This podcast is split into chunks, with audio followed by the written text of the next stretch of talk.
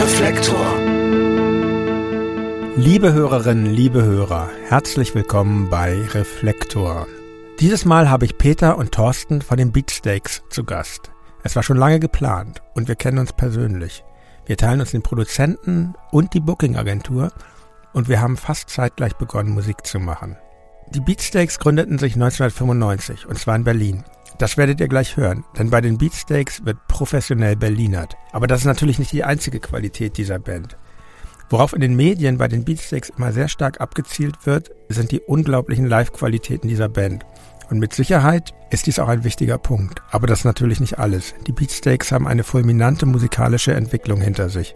Von ihren Anfängen, die eher aus dem Melodic Punk und Hardcore stammen, bis hin zu einem wirklich sehr vielseitigen Werk mit zahlreichen Hits. Es gibt acht reguläre Alben und dazu noch zahlreiche Live-Alben, Best-ofs und EPs.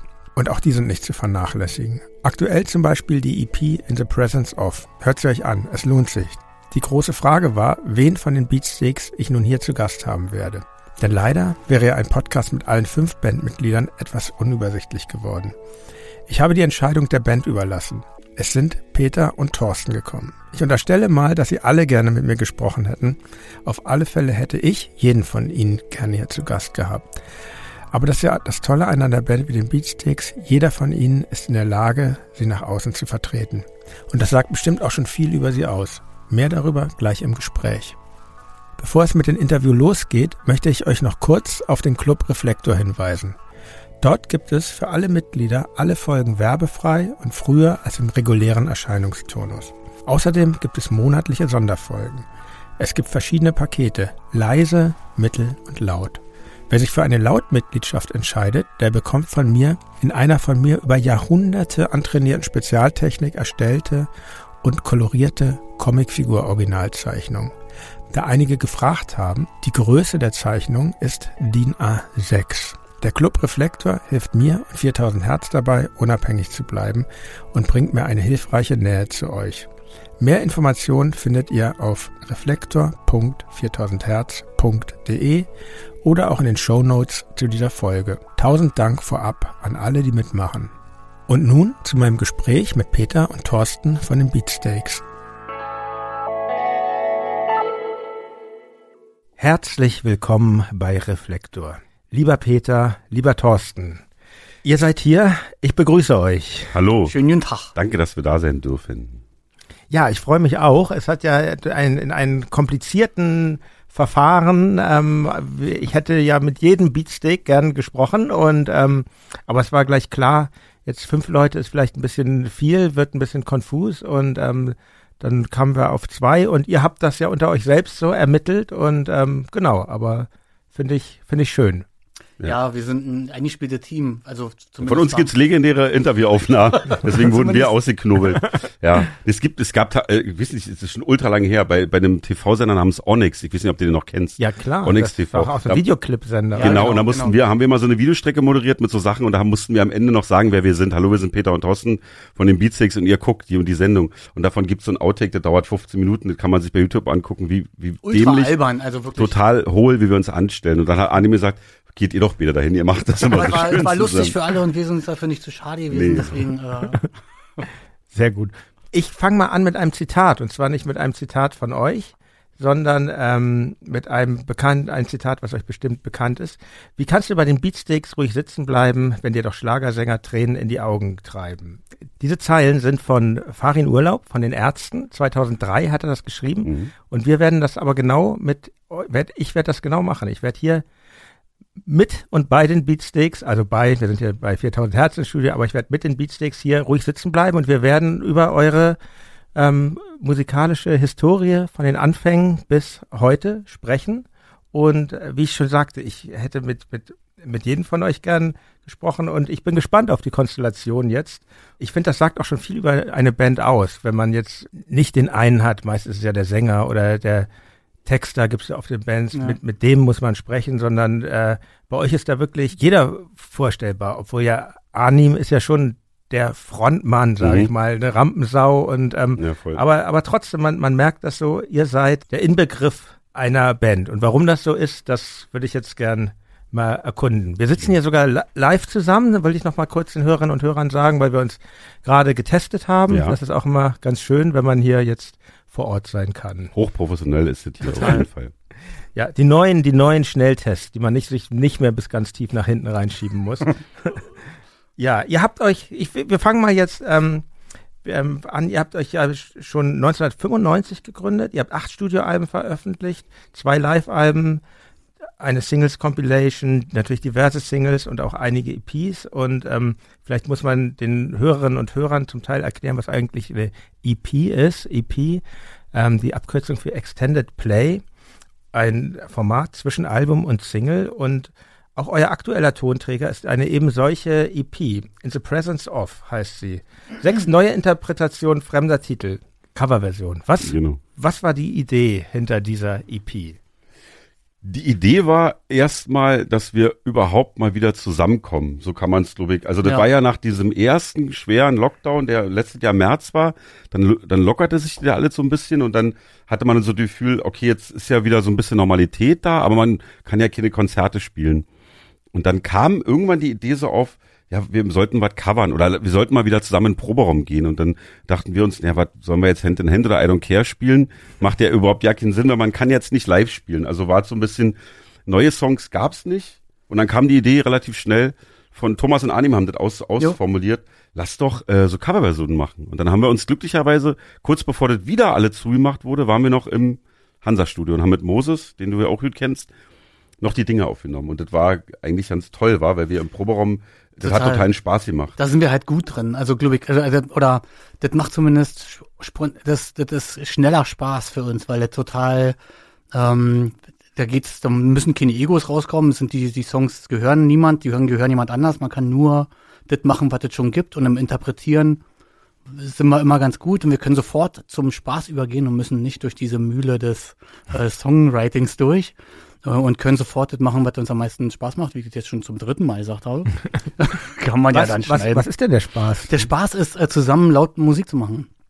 Ähm, für mich zumindest. Mhm. Und ähm, äh, ja, und das hatten wir einfach lange ja nicht gehabt und da konnten wir schnell zum Punkt kommen. Und dadurch, dass Thomas und ähm, äh, A- Arnim, Arnim. Arnim heißt er, oh wei, jetzt geht's los. so eine lange Zeit, man muss man wirklich sagen.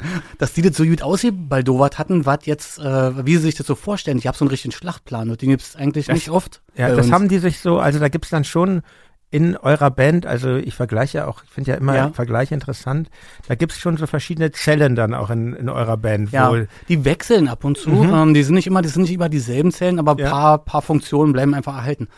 Und ähm, Thomas macht sowieso immer Musik. Äh, und, und Arni war auch immer unter Strom und was machen wir denn, wie machen wir das jetzt? Also ich muss hier irgendwie und äh, das kann doch nicht so und aber äh, das kommt dann oft nicht richtig zum Punkt oder es gibt ja nicht so den einen Bestimmer und Arnim war immer ganz lange der Bestimmer sozusagen und alle sind hinterher und er will aber auch nicht immer der Bestimmer sein und jetzt gibt es keinen wirklichen Nachfolger und dann gibt es oft so eine so äh, so Niemandsland so ein bisschen, was jetzt zu passieren hat. Alle wollen, aber keiner sagt, übrigens geht's jetzt da lang. Und deswegen waren wir sehr froh. Da haben sich offensichtlich die beiden zusammengesetzt und haben gesagt, naja, von Bernte kommt nichts, von Peter kommt nichts, von Thorsten kann jetzt unterschied. Wir müssen das jetzt festlegen einfach. Was ist unsere Idee? Und dann haben die das, äh, wie gesagt, wir machen sechs Cover- Coversongs. Die sollen alle von Frauen gesungen sein und haben auch gleich die jeweiligen Kandidaten rausgesucht und haben auch schon gesagt, den machen wir so, den machen wir so, den machen wir so. Ähm, also der Stil war auch schon so ein bisschen vorgegeben. Oder, nee, oder der Stil war, Entschuldigung, nee, äh, das war eher so, äh, auf mich bezogen jetzt zum Beispiel, Ja. du singst den. Das war schon klar. das war schon du klar, Also, du sollst den singen. Und den an, die anderen so und ähm, Ich glaube, das war das, was am, am Vorfeld geklärt war. Genau. Ich will die, die und Anim sucht sich natürlich Sachen aus, die er singen will und war dann aber so, bei dem wäre geil, wenn den Peter singen würde. genau, es ist So. von Hildegard Knef. genau. Von nun an ging's bergab. Genau. Richtig. Sehr schön übrigens. Dankeschön. Hat mich auch, hat mich auch echt überrascht. Ja. Mir fiel dann, kommen wir später noch Ja. dr- drauf zu sprechen, auf das Hey Du, was du auch, auch singst, äh, da, da kam ich dann drauf, aber, Ja. aber ich dachte, ah, die haben Hildegard Knefke, dann dachte ich natürlich, wie, wie klingt denn Arnim als Hildegard Knefke? Und dann warst du das, der da gesungen hat, also es war eine schöne, schöne Überraschung, dieses Video, Ah, das super. dann kam. Ja, und ähm, ich fand es äh, total schön, dass es so einen Plan gab und dass die schon Lieder hatten und man, man konnte sofort anfangen mit Anhören, Akkorde raushören. Wer Hatten macht was? konnte Moses. mit Bernd telefoniert, seit Ja. wahrscheinlich seit Lockdown-Beginn mal wieder mit Bernd telefoniert. Sag mal, machen wir hier so, links, rechts, was du rechts hörst, machst du, was du links hörst, also so, oder welchen Part nimmst du? Ach, ist mir egal, mach doch, was du, also so. Wir haben uns über Musik wieder unterhalten Ja. und völlig äh, zwanglos, also ohne, ohne, ja, kommt jetzt meine Idee irgendwie da durch oder zu kurz oder so, es gab's alles nicht, sondern man konnte sich einfach nur aufs Musizieren freuen und das war total cool. Ja, den Plan gab's halt dann schon, auch Moses zu fragen.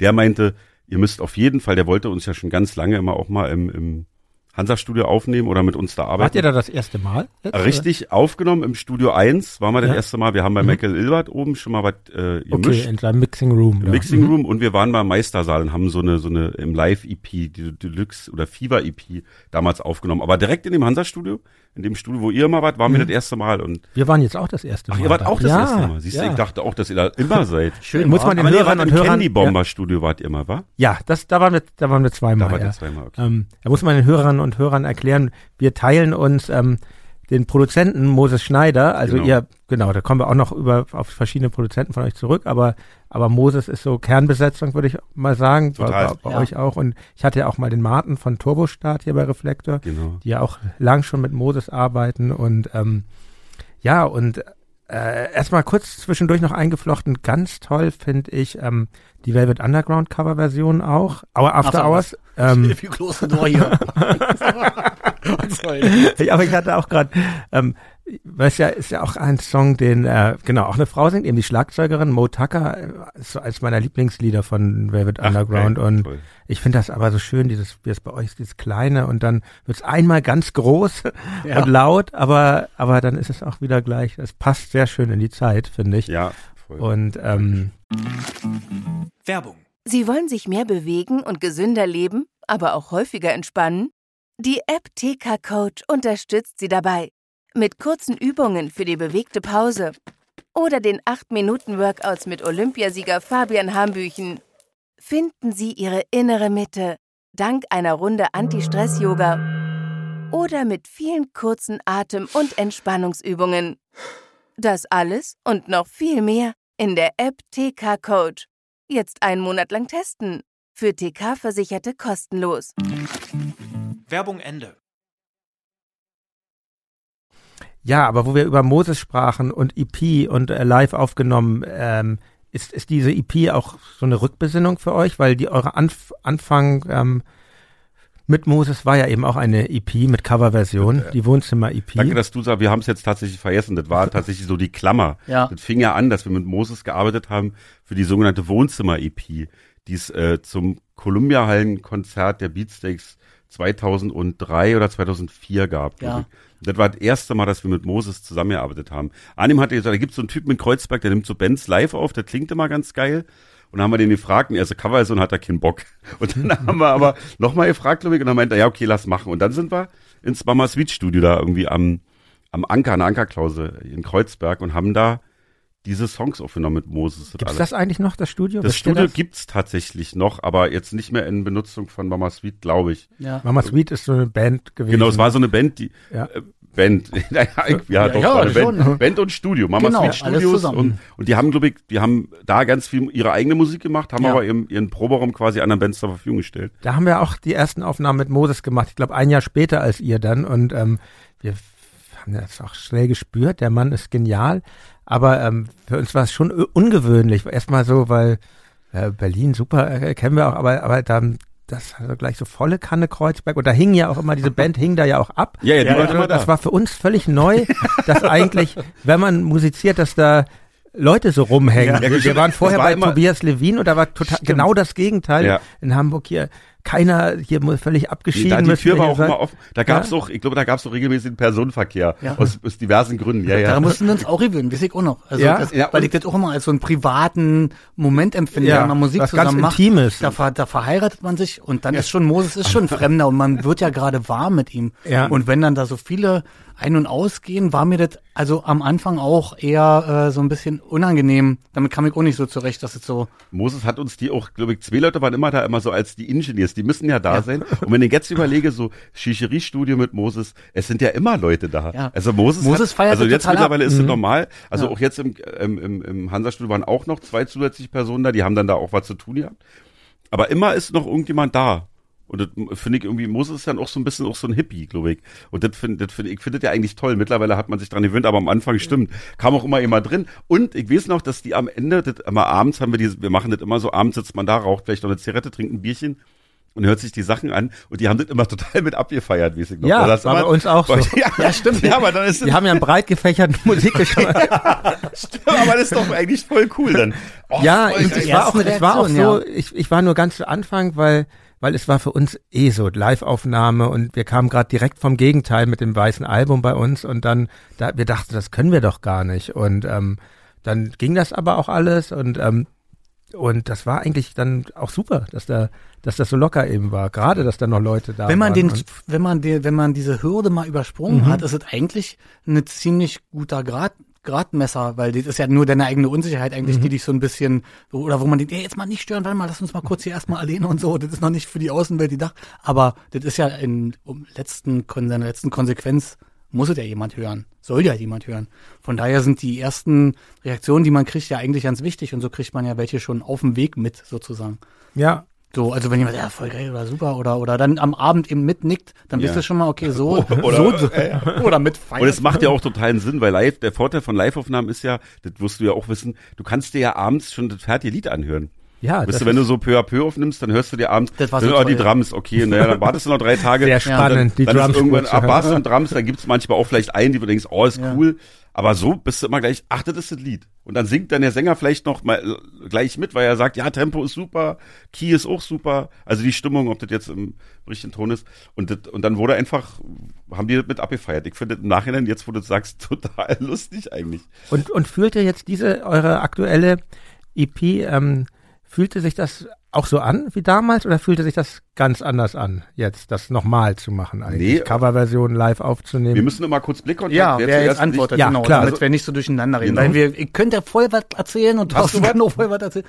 Nee, du hast da Also mehr. mir, mir ist, mir, ich hab, mir ist nämlich ähm, aufgefallen, als wir da waren, dass wir das erste Mal seit fast zehn Jahren das wieder so machen. Mit, wir gehen in ein Studio und la lassen uns aufnehmen von einem Produzenten mit Assistenz. Wir haben das davor die letzten zwei, drei Platten entweder alleine gemacht im Proberaum oder im Schaltraum. Das ist ein, das ist ein Studio, was eigentlich kein Studio ist, wo du halt quasi, wo Thomas dann hat die letzten zwei Platten mehr oder weniger ingeniert und aufgenommen.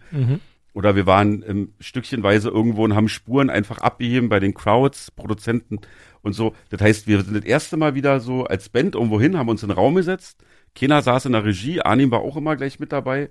Es wurde immer gleich mit gesungen und gespielt. Alles Ihr war da. jemand, der einen Hut auf hat. Moses in dem Moses Fall. hat Man gesagt, wurde nicht irgendwie mal rüber Kompetenzen oder beschnitten genau. oder irgendwas. Oder den spielt er jetzt noch dreimal.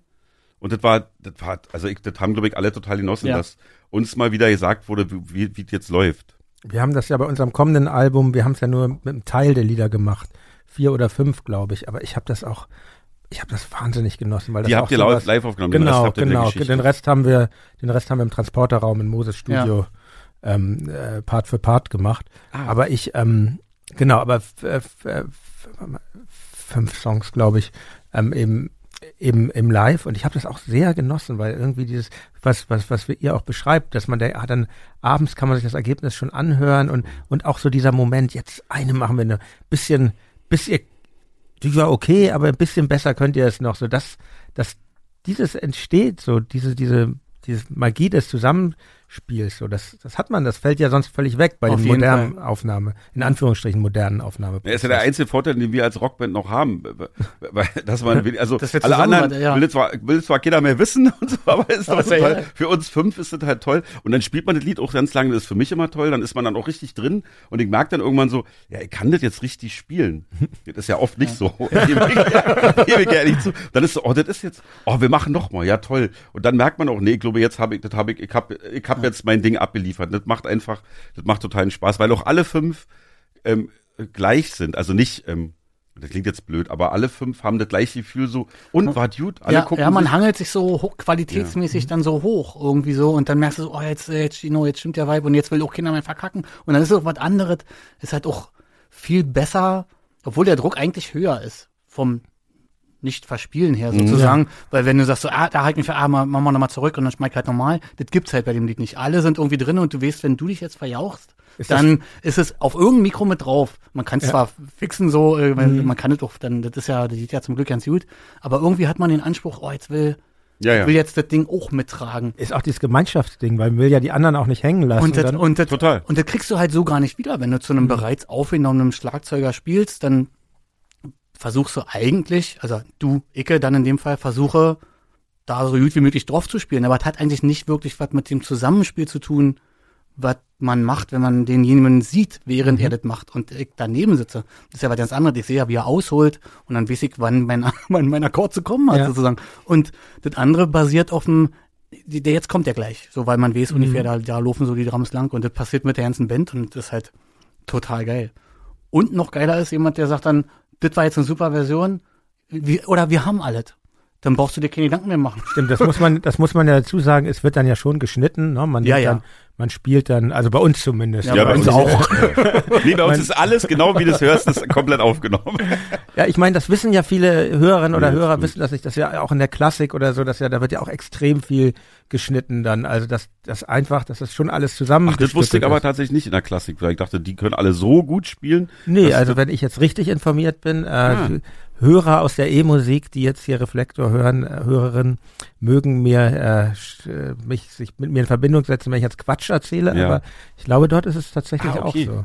Ja, macht ja auch Außer wenn es natürlich Konzertaufnahmen sind. Aber dann wird ja durch die ganze Band geschnitten. Bei uns ist immer so, ist immer so schön, wenn Moses, der steht dann in der Regie, wir sind im Aufnahmeraum, dann irgendwann, wir haben auch alle Kopfhörer auf, hörst du so, so, also ich guck jetzt, der hat immer so ein kleines Heftchen.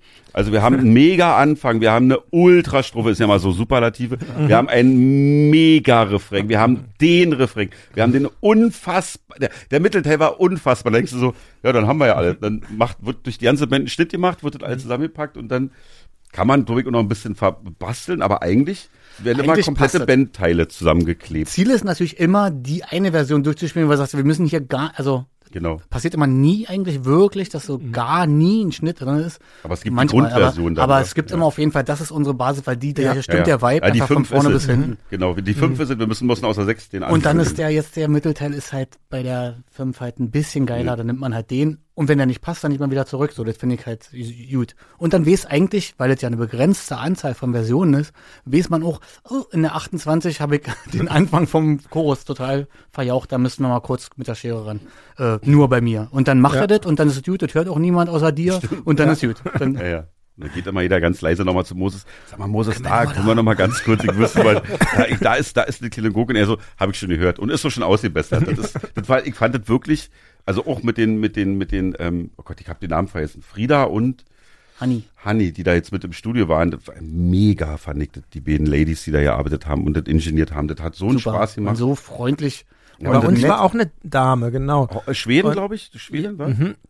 Ist ja auch ganz gut, dass in dieser Männer, Ja, Männerwelt extrem bisschen, schön. äh, bisschen da sich auch was, was tut. Aber auch qualitativ so, also so, so krass, wo ich denke, also sollten viel mehr, sollten viel mehr Frauen machen, weil das scheint ja, ist ja ein ganz anderes Level. Die hatte schon das Level- richtige Fenster auf, da haben wir ja nie entschieden, welcher Ja, Teil das super, war. ey. So, also das war, die auch im Stehen immer am Proto, die Sachen dann so. Ja, okay. Und ja. apropos stehen, sitzen, wie, wie machen denn die Beatsticks äh, Studio-Live-Aufnahmen? Im Sitzen oder im Stehen? Wir sitzen alle außer Arnim, der steht immer. Wir sitzen alle glotzen auf unser Griffbrett und dann, wenn, wenn der letzte Ton ist, dann gucken alle hoch zur Scheibe, ob Moses irgendwie tanzt oder so. Und Arnim ist eigentlich immer, steht eigentlich immer. ja. Der hat auch nicht so kompliziert. Manchmal stellt man sich hin, je nachdem, wenn man merkt, so jetzt kommt irgendwie, ich muss mich jetzt hinstellen, weil der Song irgendwie einen anderen Schwung braucht. Ähm, äh, aber meistens sitzt man dann auch, weil ja gleich äh, mit der, damit man sich nicht so doll vertippt auf den Pedalen Ja, und so, ja. äh, damit man in den richtigen Momenten, da willst du dann irgendwie, da willst du nicht so dem Zufall überlassen, ich zumindest. Nee, wir auch. Obwohl ich gar nicht weiß, Dirk steht, glaube ich, auch manchmal. Und für- Also ein Sänger, Ja, ist so ein wahrscheinlich muss der irgendwie wegen der Spannung Hast du oder so. gestanden beim, bei, bei Dings? Von unten ging es bergab oder hast du im Sitzen gesungen? Nimm Sitzen die Song. Ah, Weil, äh, weil man sagt Passt ja, im aber auch zu dem Song. Ja, stimmt. genau. Stimmt. Da war auch äh, genau irgendwie so ein bisschen Tipperei und so und dann das auf dem Textblatt gucken. Aber das sind, ich merke jetzt gerade, das sind Entschuldigungen einfach. Ich hätte auch stehen können. Aber an ihm steht, glaube ich, immer, oder? was? Also ich habe ich hab nämlich noch die Aufnahmen von, von irgendeinem Song Hello Joe, glaube ich, aus dem Schaltraum, wo wir auch alle sitzen und er steht. Na, ich hab Und prüft den Song schon auf Live-Tauglichkeit, glaube ich. Ja, ja. ja, ja, doch, der, der ist, der ist gut. Entschuldigung. Da war, der war so voll mit Barré-Griffen und äh, ähm, die klingen halt einfach immer gut, wenn sie gut gegriffen sind und die kann ich einfach im Sitzen besser greifen. Äh, live, es interessiert ihn nicht so sehr, oder da ist der Amt dann so, der holt dann das, was, was verkackt eigentlich, holt er dann noch mit raus. Aber ähm, da wollte ich immer, dass es so gut wie möglich klingt und dann war das ähm, Sitzen besser. Werbung. Gemeinsam noch günstiger. Mit dem O2-Kombi-Vorteil. Jetzt kombinieren und 50% auf eure Tarife sparen. Neu. Schon ab dem ersten Tarif. Im O2-Shop oder auf o2.de. O2. Can do. Werbung Ende. Sagt mal, ihr habt ja schon, ähm, ich habe das mal durchgezählt, es gibt von euch über 60 veröffentlichte Coversongs, also irgendwie Echt? veröffentlicht, ne? Und ähm, Oh. äh, also wesentlich mehr als bei uns. Wir haben auch mal ab und zu was gecovert, aber ich habe auch gehört, dass ihr auch teilweise sowas hattet wie den Song of the Week, wenn ihr geprobt habt, dass ihr Mhm. dann einfach ähm, so ein Cover gemacht habt. Sind euch auch schon mal Cover misslungen, wo ihr gemerkt habt, so das ist jetzt ein Song, der ist zwar gut, aber der ist für uns gar nichts? Jetzt bei der EP Öfter mal. haben wir, bei der EP haben wir zum Beispiel einen Breeder-Song. Mhm. Dieses One Divine Hammer wollten wir covern und das haben wir dann uns übergeholfen. Da war ich total froh, weil das war der erste, der lief mir so rin, den konnte ich einigermaßen und dann war aber so, nee, funktioniert mit dem Gesang irgendwie nicht, der, der, der wuppt nicht und dann Mhm. lässt man ihn. Dann haben wir mal Bruce Springsteen haben wir mal gemacht, wa? Dance, Dancing in the Dark, oder? Ja. Mhm. Ja. der hat auch nicht so richtig funktioniert. So ein paar, blöderweise, bei dem Breeders-Ding muss ich kurz einhaken, weil das war ein total Verkaufsargument für mich, um diese diese äh, EP zu machen, weil ich dachte mir, wenn der nicht geil wird, dann will ich nicht, da freue ich mich am Ja, meisten. ja, ja, auf jeden Und dann sind die, und das ist dann ein schlimmer Moment, wenn du merkst irgendwie, dass das, worauf du dich am meisten gefreut hast, gar nicht funktioniert und dann so und nacheinander halt so wegbrückelt und dann so klar wird, nee, dann müssen wir was anderes nehmen. Da war dann so, oh schade, äh, jetzt ist das irgendwie weg und so. Und noch traurig oder bist du drüber hinweggekommen? Nö, ich bin drüber hinweggekommen. Aber wäre wär auch schön gewesen. Ich dachte, der passt zu uns. Dachte ich auch. Ja. Ja, komisch, dass man das dann doch nie so ganz äh, einschätzen Ja, kann. sowas, man selber ne? wahrscheinlich sowieso am schlechtesten. Mhm. Aber dieses ganze Covern Song of the Week, das muss man sich ja auch erstmal drauf schaffen. Oder ich weiß nicht wie. Seid, seid ihr so eine fleißige Band? Man muss auch dazu sagen, dass der Song of the Week hat, glaube ich, zwei oder drei Wochen geklappt. Also da, wir haben das jetzt nicht ein ganzes Jahr durchgezogen. Okay. Wir haben das, glaube ich, so, wir haben, glaube ich, so drei Songs oder zwei gemacht, oder ja. drei haben wir mal gecovert. Und man muss so sagen, also das ist ja, weh, da ist jetzt auch nicht Bohemian Rhapsody dabei. Ja. Also das sind, mal, also wir haben dann zum Beispiel, als der Breeder-Song nicht geklappt hat, war, haben wir uns schnell ans YouTube gesetzt und haben überlegt, da meinte irgendjemand, lass doch L7 nehmen, Shitlist. Und da waren wir, war ich relativ froh, dass, Funktioniert aber sehr gut, ne? funktioniert erstmal gut und dann war ich sehr froh, dass dann am Ende ein Riff ist. Und es sind oft dann auch, also wenn wir zum Beispiel ähm, Molly Slips von Nirvana, was ja auch ein Cover ist, Wes Wesselins. We- Wesselins, das sind ja auch bloß zwei Akkorde, war oder also das, Ja, das manchmal sind- sind so ja, Song, basically. viele Songs, die die relativ einfach sind. Immer war ich wirklich stolz auf uns, da haben wir auf Tour festgestellt, komm, wir covern am Ende der Tour, wir haben in Zürich angefangen und haben am Ende in Zürich im Volkshaus wieder aufgehört, äh, die Tour, und da haben wir gesagt, wir spielen da Sex Pistols, God Save the Queen und proben den aber nicht vorher, sondern wir zählen ein und dann spielen wir den das erste Mal zusammen Aber live. vor Leuten. vor, vor Und- Leuten. Und haben jeder, dann mu- hat, jeder die 14 Tage Zeit gehabt, am also Off-Day oder unge ungeprobt. Unge- ungeprobt, dann, oder Ey, also der Einzelne ist sogar noch komisch. Und dann haben wir den gespielt, das war sogar, also alle waren total froh durch zu sein. Und dann war der aber, dann stand der auch. Das war eine, also wirklich, das war, da dachte ich mir, jetzt sind sie ein bisschen wahnsinnig geworden, weil sowas macht man nur, wenn es einem wirklich zu gut geht. Eigentlich als, als Jazzmusiker ja, oder so. Ja, ne? genau. Aber äh, nee, das war, war eher so ein Fleißding und dann, gab- dann war so ein Competition-Element natürlich da drinne, dass niemand verkacken wollte. Speziell, weil wir, du weißt ja nicht irgendwie so, wer und hat der wir haben den angemacht und eins zu so- eins, es wurde eine Version festgelegt, die, äh, eine Live oder eine Version Ja. von denen, und die mussten wir uns alle angucken und die haben wir nachgespielt. Das heißt, ihr habt dann auch keine, wie lang ist jetzt welcher, das war ja total klar. Eine mit Sid Vicious war dann ja einfach für dich vielleicht. Äh, tatsächlich war das die von der Platte und da hat noch Glenn Ja. Matlock Ja. gespielt. Also ich hab das ja, ich hab auch bloß nicht alle draus gehört. Also so ein paar kleine Schlenker, die dann Glenn Matlock macht, die hätte ich gar nicht so richtig ähm, rausgehört, weil das, der Bass da auch nicht so sehr laut ist. Also Mhm. ich konnte mich, konnte einfach die Gitarre doppeln. Deswegen war es einfach. Und stimmt, Sid Vicious legt da auch nicht Das so war doll aber vor. total toll, fand ich. Also das war so, Ja, mega. das war äh, also auch Glück, dass es Duty gegangen ist, aber wir waren alle so vorbereitet, wie wahrscheinlich sonst ja eher nicht. So. Also wir Ja, sind sonst aber- vorbereitet, aber da war klar, keiner wollte irgendwie verkacken, weil Mhm. wir, äh, weil das ja ein wirklicher Versuch war. Aber Anim hat super gesungen, wir haben, also äh, das war alles Klar, weil wir die alle wahrscheinlich das Ding in der Dauerschleife gehört Nee, haben na, pass auf, und der so drin war. Das wollte ich ihm sagen. Das Ekelhafte ist, dass das nicht der Fall war. Ich weiß, dass ich den mir wirklich dann jeden Tag beim Off-Day und Thomas meinte noch einen Tag vorher, ach scheiße, ich muss mir noch kurz Sex Pistols anhören. Ja, gut, der der ist aber Idiot. auch- ja. Dann hat er sich den immer angehört, also ach so, so geht der, ja klar, gut, habe ich. ja, nee, das, so kann ich da auch nicht rangehen. Also, also ich glaube, ich habe die schon sehr oft gehört und sehr oft Ich mitgespielt. auch, ich auch. Ich habe Bernd gefragt, was er so macht, welche Gitarre er nimmt. Findet ihr es eigentlich, äh, wenn, wenn du das so ansprichst, Hm? die, irgendwie das Talent oder wie, wie, wie ein jemand, wie, wie jemand was zufliegt beim, beim Spielen, das ist ja unterschiedlich. Und, ähm, Wohl wahr. und ähm, schaffst du was Spannung auch? Oder wie ist das bei euch? Oder weiß da jeder, Da kann man ja mal bloß von sich selber reden. Also Mhm. mir macht das, also für mich ist das nicht einfach. Also ich habe damit, äh, ohne dass das jetzt hier total ernst wird, aber das ist für mich auf alle Fälle eine Sache, die ich, die, die ich nicht so einfach wegtun kann. Dass ich für mich gefühlt der untalentierteste in der Band bin oder der am wenigsten eine musikalische Vorbildung hat oder am wenigsten, am spätesten mit dem Instrument angefangen hat oder ähm, also da, zwischen mir und Thomas gibt es einen riesen Unterschied im, im, im Musikersein oder Musikerdasein auch. Und das Thomas, der Schlagzeuger, Thomas der kommt ja auch, der kommt ja auch aus einer Kommt aus dem Westen. Aus, erst, erst ist er der erste aus, einzige aus dem Westen. Genau, Ja, so damit geht's schon mal los. Deswegen ist kann er sowieso alle viel mehr besser. Baden-Württemberg, Wir ne? konnten, ne, genau, aus, der kommt aus, aus, aus, aus Reut, Schwäbische Alb. Schwäbisch- der hat mit Schwabe. vier, Schwabe Ja. und hat mit vier Jahren angefangen, im, in einer Kirchen, an der Kirchenorgel zu üben. Und sein Vater war, glaube ich, Kirchenorganist. Also Genau. musikalisch vorbelastet. Genau. Aber sonst, sonst seid ihr alles Autodidakten auch, Ja. oder? Ja, Ja. auf jeden Fall. also du kommst halt noch aus einer Künstlerfamilie mehr oder Aber, weniger, aber da, aber nicht Musik.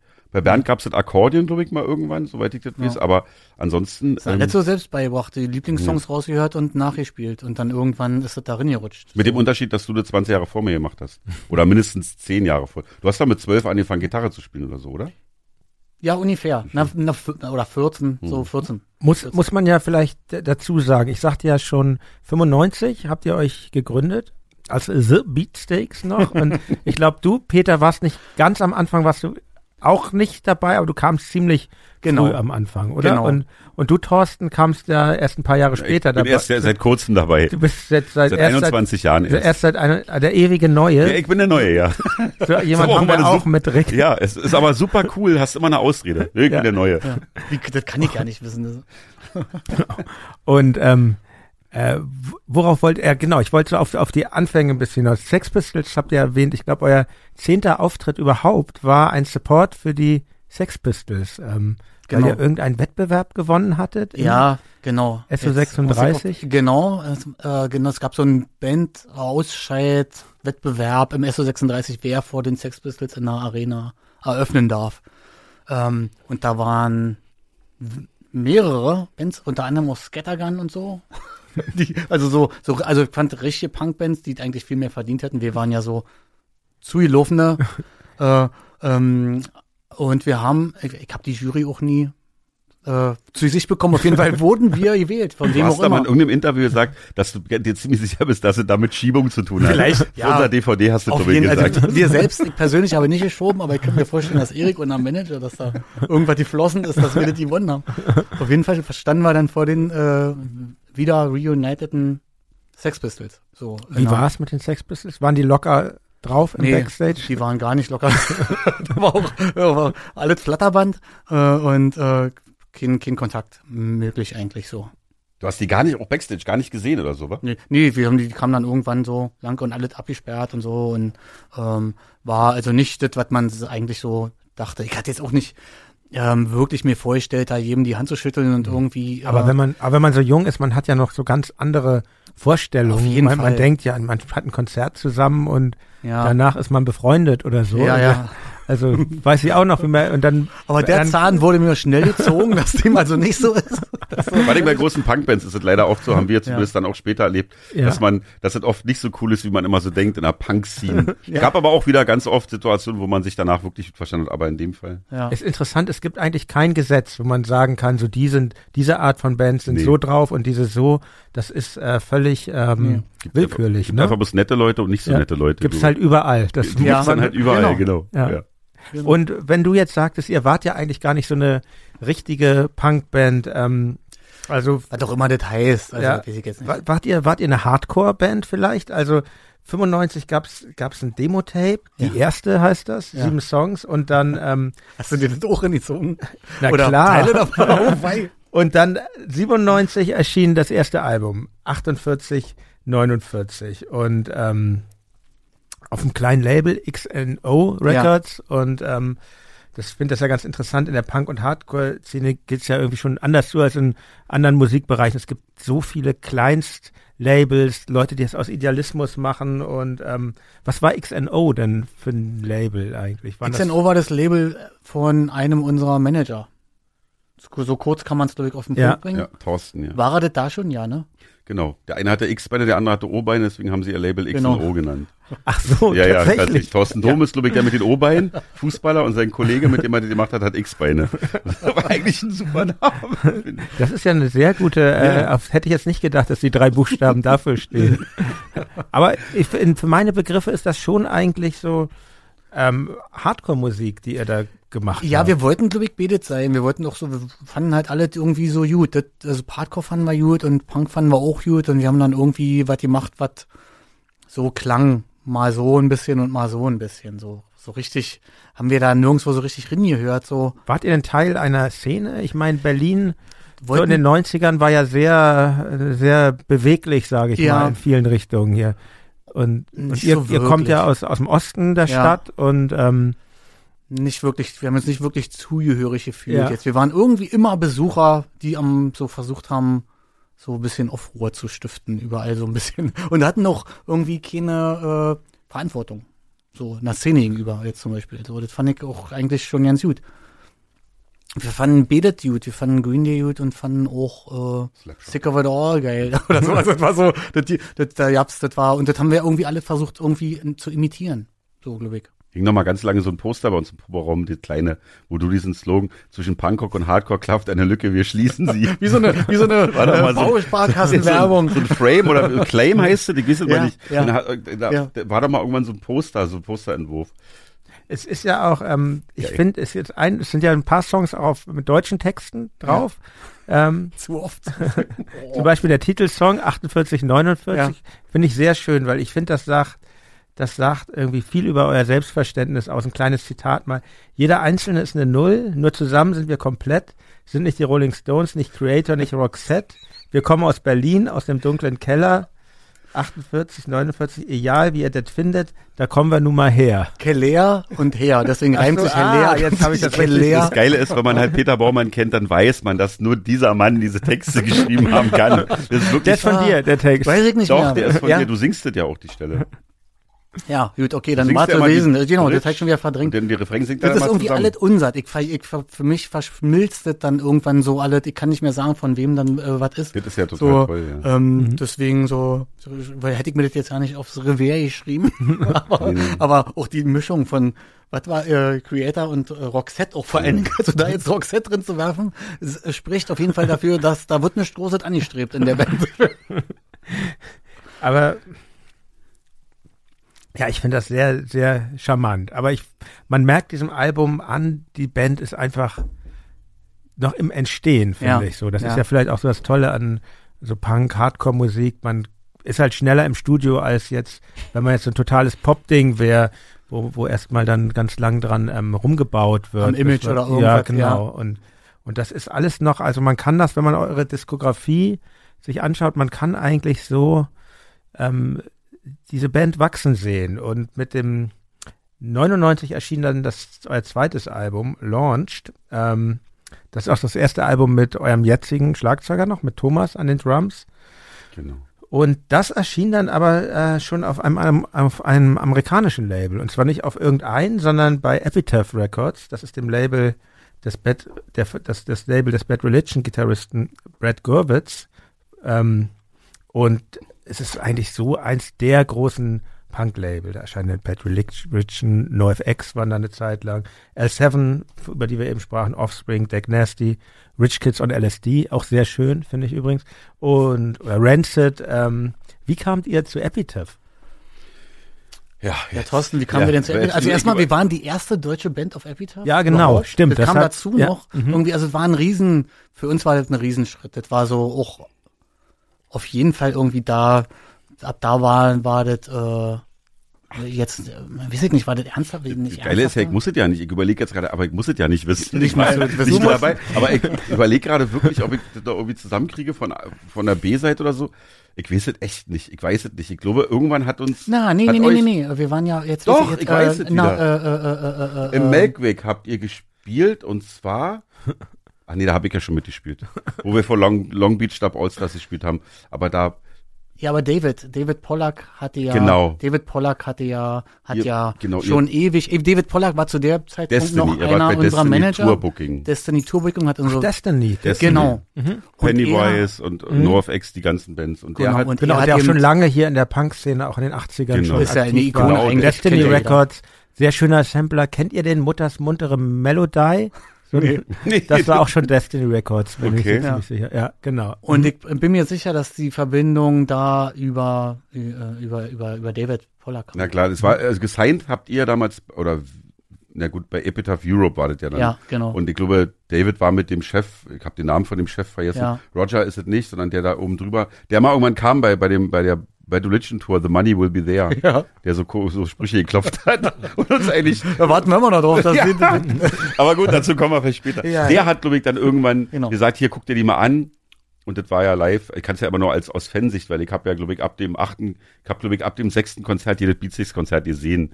Bin ja wirklich Du warst als also schon immer so um die Band rum und oder oder Nee, ich, wie hatte, kann man also das? ich hatte im offenen Kanal eine, eine Radiosendung, den Hardcore Night Ach, Fight. damals schon. Damals schon, also Aha. ja, ja. Also jetzt, ich, ich sag's nur, weil du ja Weil ich jetzt auch, ja, ja, Genau. genau. Jetzt, jetzt im richtigen Radio, jetzt bekomme ich Geld. Damals habe ich das einfach nur so gemacht. für die Hörerinnen und Hörer ganz kurz zu unterbrechen. Ja. Thorsten hat halt eine Radiosendung auf Radio Fritz, Richtig, ständig Totze, ne? genau. Jeden Und- dritten Sonntag. Kann ich sehr empfehlen. Dankeschön, ja.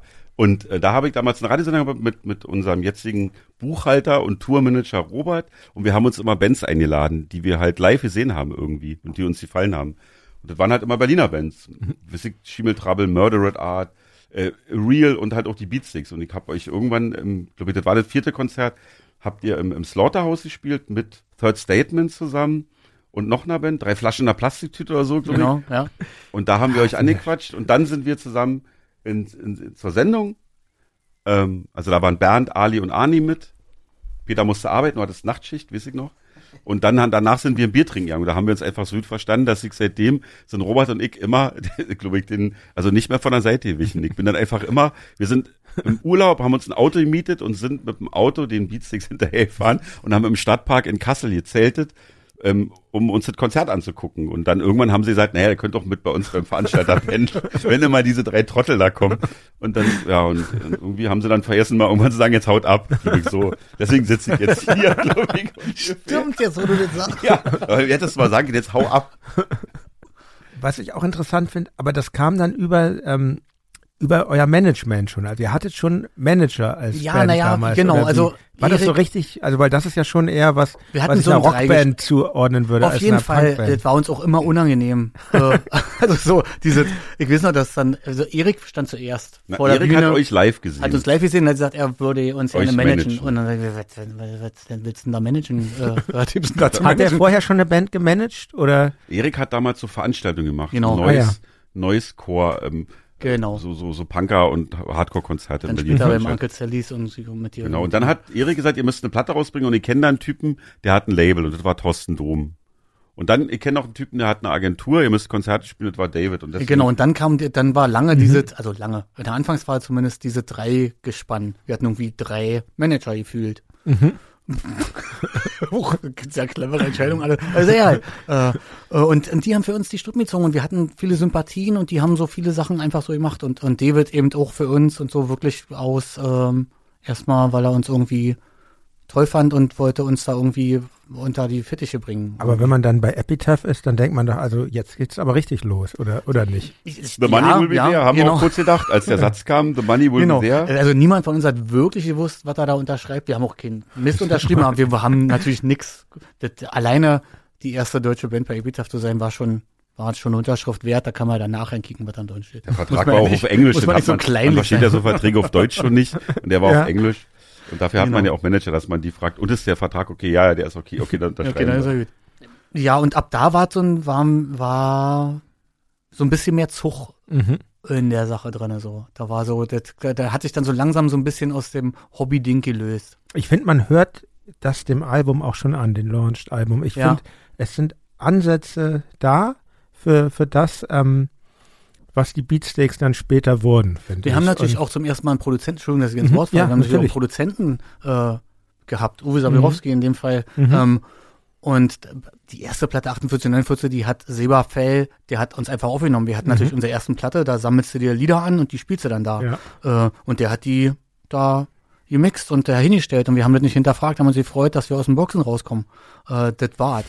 und das, das, das lief ja dann im Radio auch, wie krass. Also das fand ich das absolut, als Wo? ich das im Radio Radio hört, ja, oder? Mhm. Genau. ja, lief dann bei äh, hier so Und im Hardcore- offenen Kanal halt. und Man ja, alles Hardcore. Nice natürlich und Stahlberg oder sowas, die waren Mhm. auch mal so Demozone oder irgend sowas. Ja, Da ja. kam dann äh, das, das erste Stück, das war Wahnsinn. Aber wie auch immer, auf jeden Fall war das der erste strukturierte Studioaufenthalt, Mhm, fand ich, mhm. mit so die Songs nochmal durcharbeiten, wer Ja. hier was, wer spielt was, welcher Teil kommt wo, ähm, mit einem Konzept, wie soll das ungefähr klingen und mit Uwe Sabirowski an den Reglern als jemand, der für unsere Verhältnisse schon die Hörner abgestoßen hat, also der mit bekannten Bands wie Thump damals Mhm. unterwegs war und ja so fette Sachen produziert hat. Mhm. Und habt ihr das, war das auch eine Live-Aufnahme dann oder war das Nee. so ein klassisches erst War klassisch. Schlagzeug mit Genau. Guide-Gitarren? Ich und müsste dann- jetzt lügen, Ja. ob es jetzt teilweise Schlagzeug Bass war. Ich war da, da war ich noch nicht mehr Ich, will immer, Muss ich, ich bin der Meinung, dass Schön. Thorsten immer ja, dabei das, war. das finde ich immer total süß, dass du immer denkst, ich war da schon dabei. Aber es waren noch Schichten, das weiß ich auf jeden Fall. ja. Wir haben geschichtet, weil ich kann kann mich noch an so Gitarre einspielen am Pult mit ihm neben mir Mhm. erinnern und so. Das Mhm. ist so, so. Ich finde, es Genau. gibt so ein paar Songs, zum Beispiel der Song Shut Up, äh, Stand Up, der Ja. so ein bisschen so eine Brücke ist zu späteren Beatsticks-Alben und paradoxerweise eben auch eine Coverversion, die für mich sehr nach den äh, späteren Beatsticks schon klingt. Ähm, es ist ähm, Kings of Kings of Metal Metal. von, von Manowar.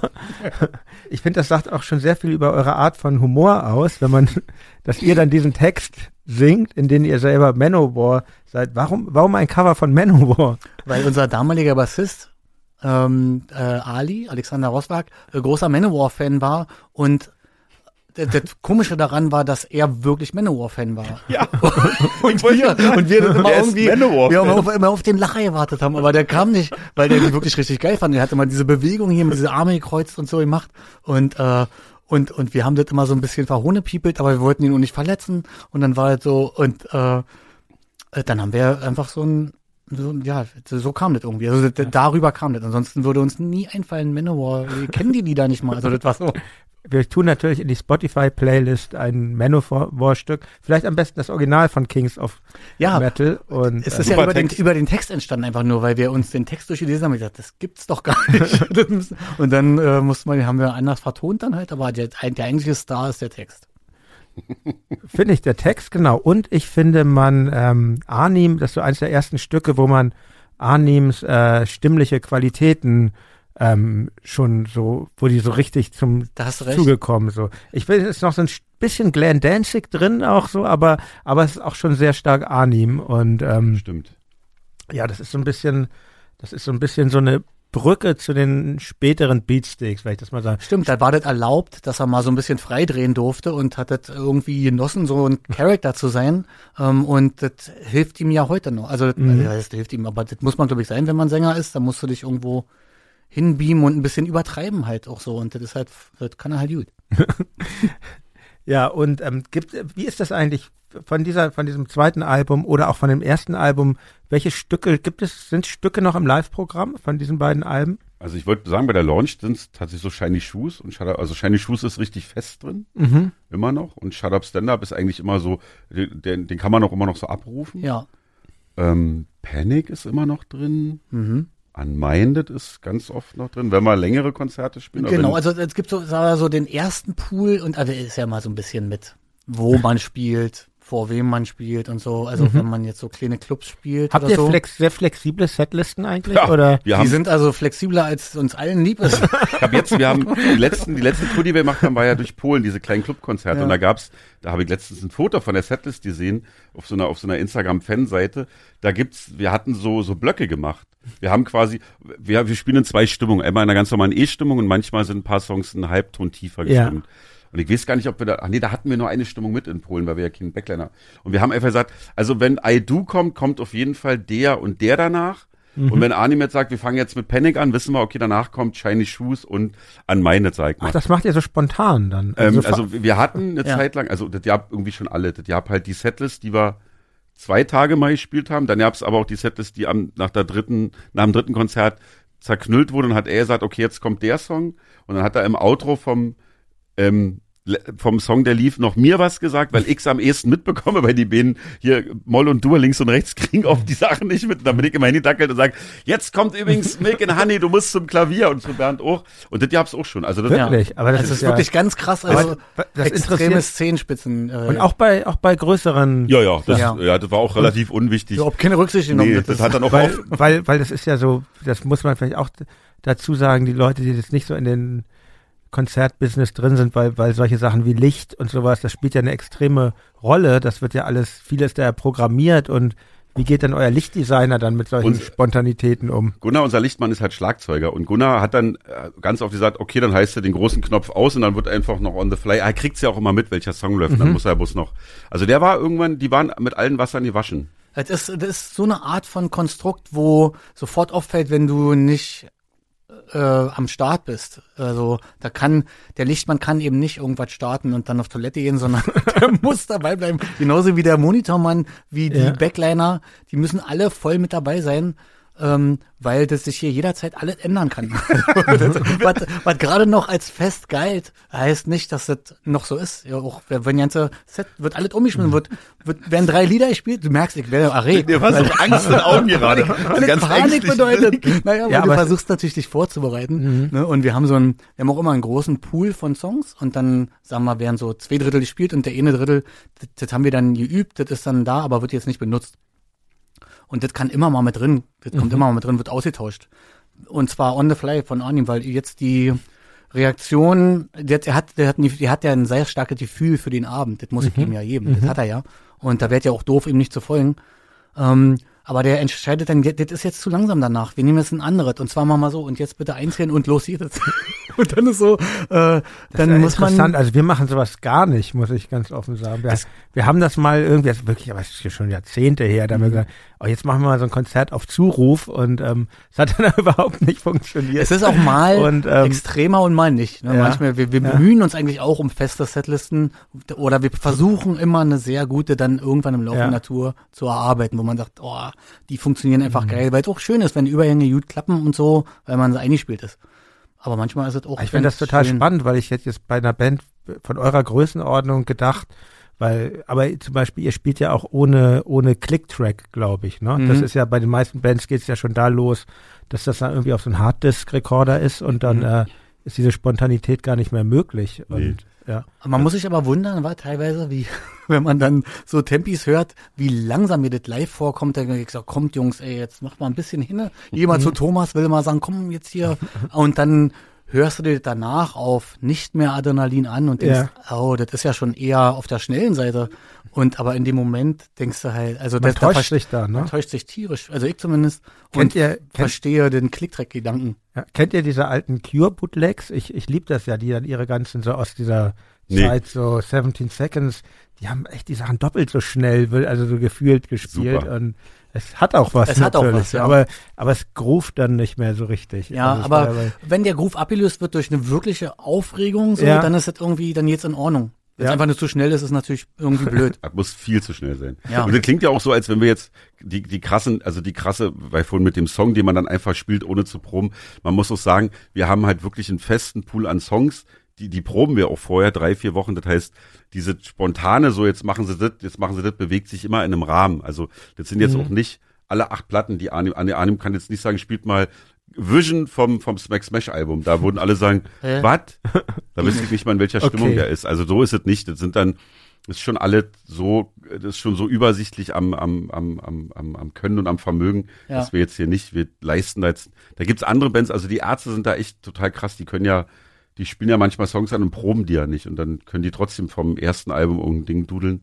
Ja. Da bin ich der Erste, der sagt, nee, das können wir nicht machen, den kann ich nicht. ich habe so ein tolles Ärzte-Live-Tape, Ärzte live im Flöz, ich glaube 83, 84, da machen die ja auch so spontanen Songdichtungen. Da hat irgendwie jemand seinen Schlüssel Ja, ja. verloren und dann machen sie dann gleich ein Lied drüber. Also Ja, gut, das ist schon, das ist schon Sind aber auch äh, bloß zu dritt, war. Also Champions League. Äh, Zwei Leute müssen ja bloß zusammenspielen. Bei uns müssen ja gleich irgendwie alle fünf wissen, wo man jetzt ist.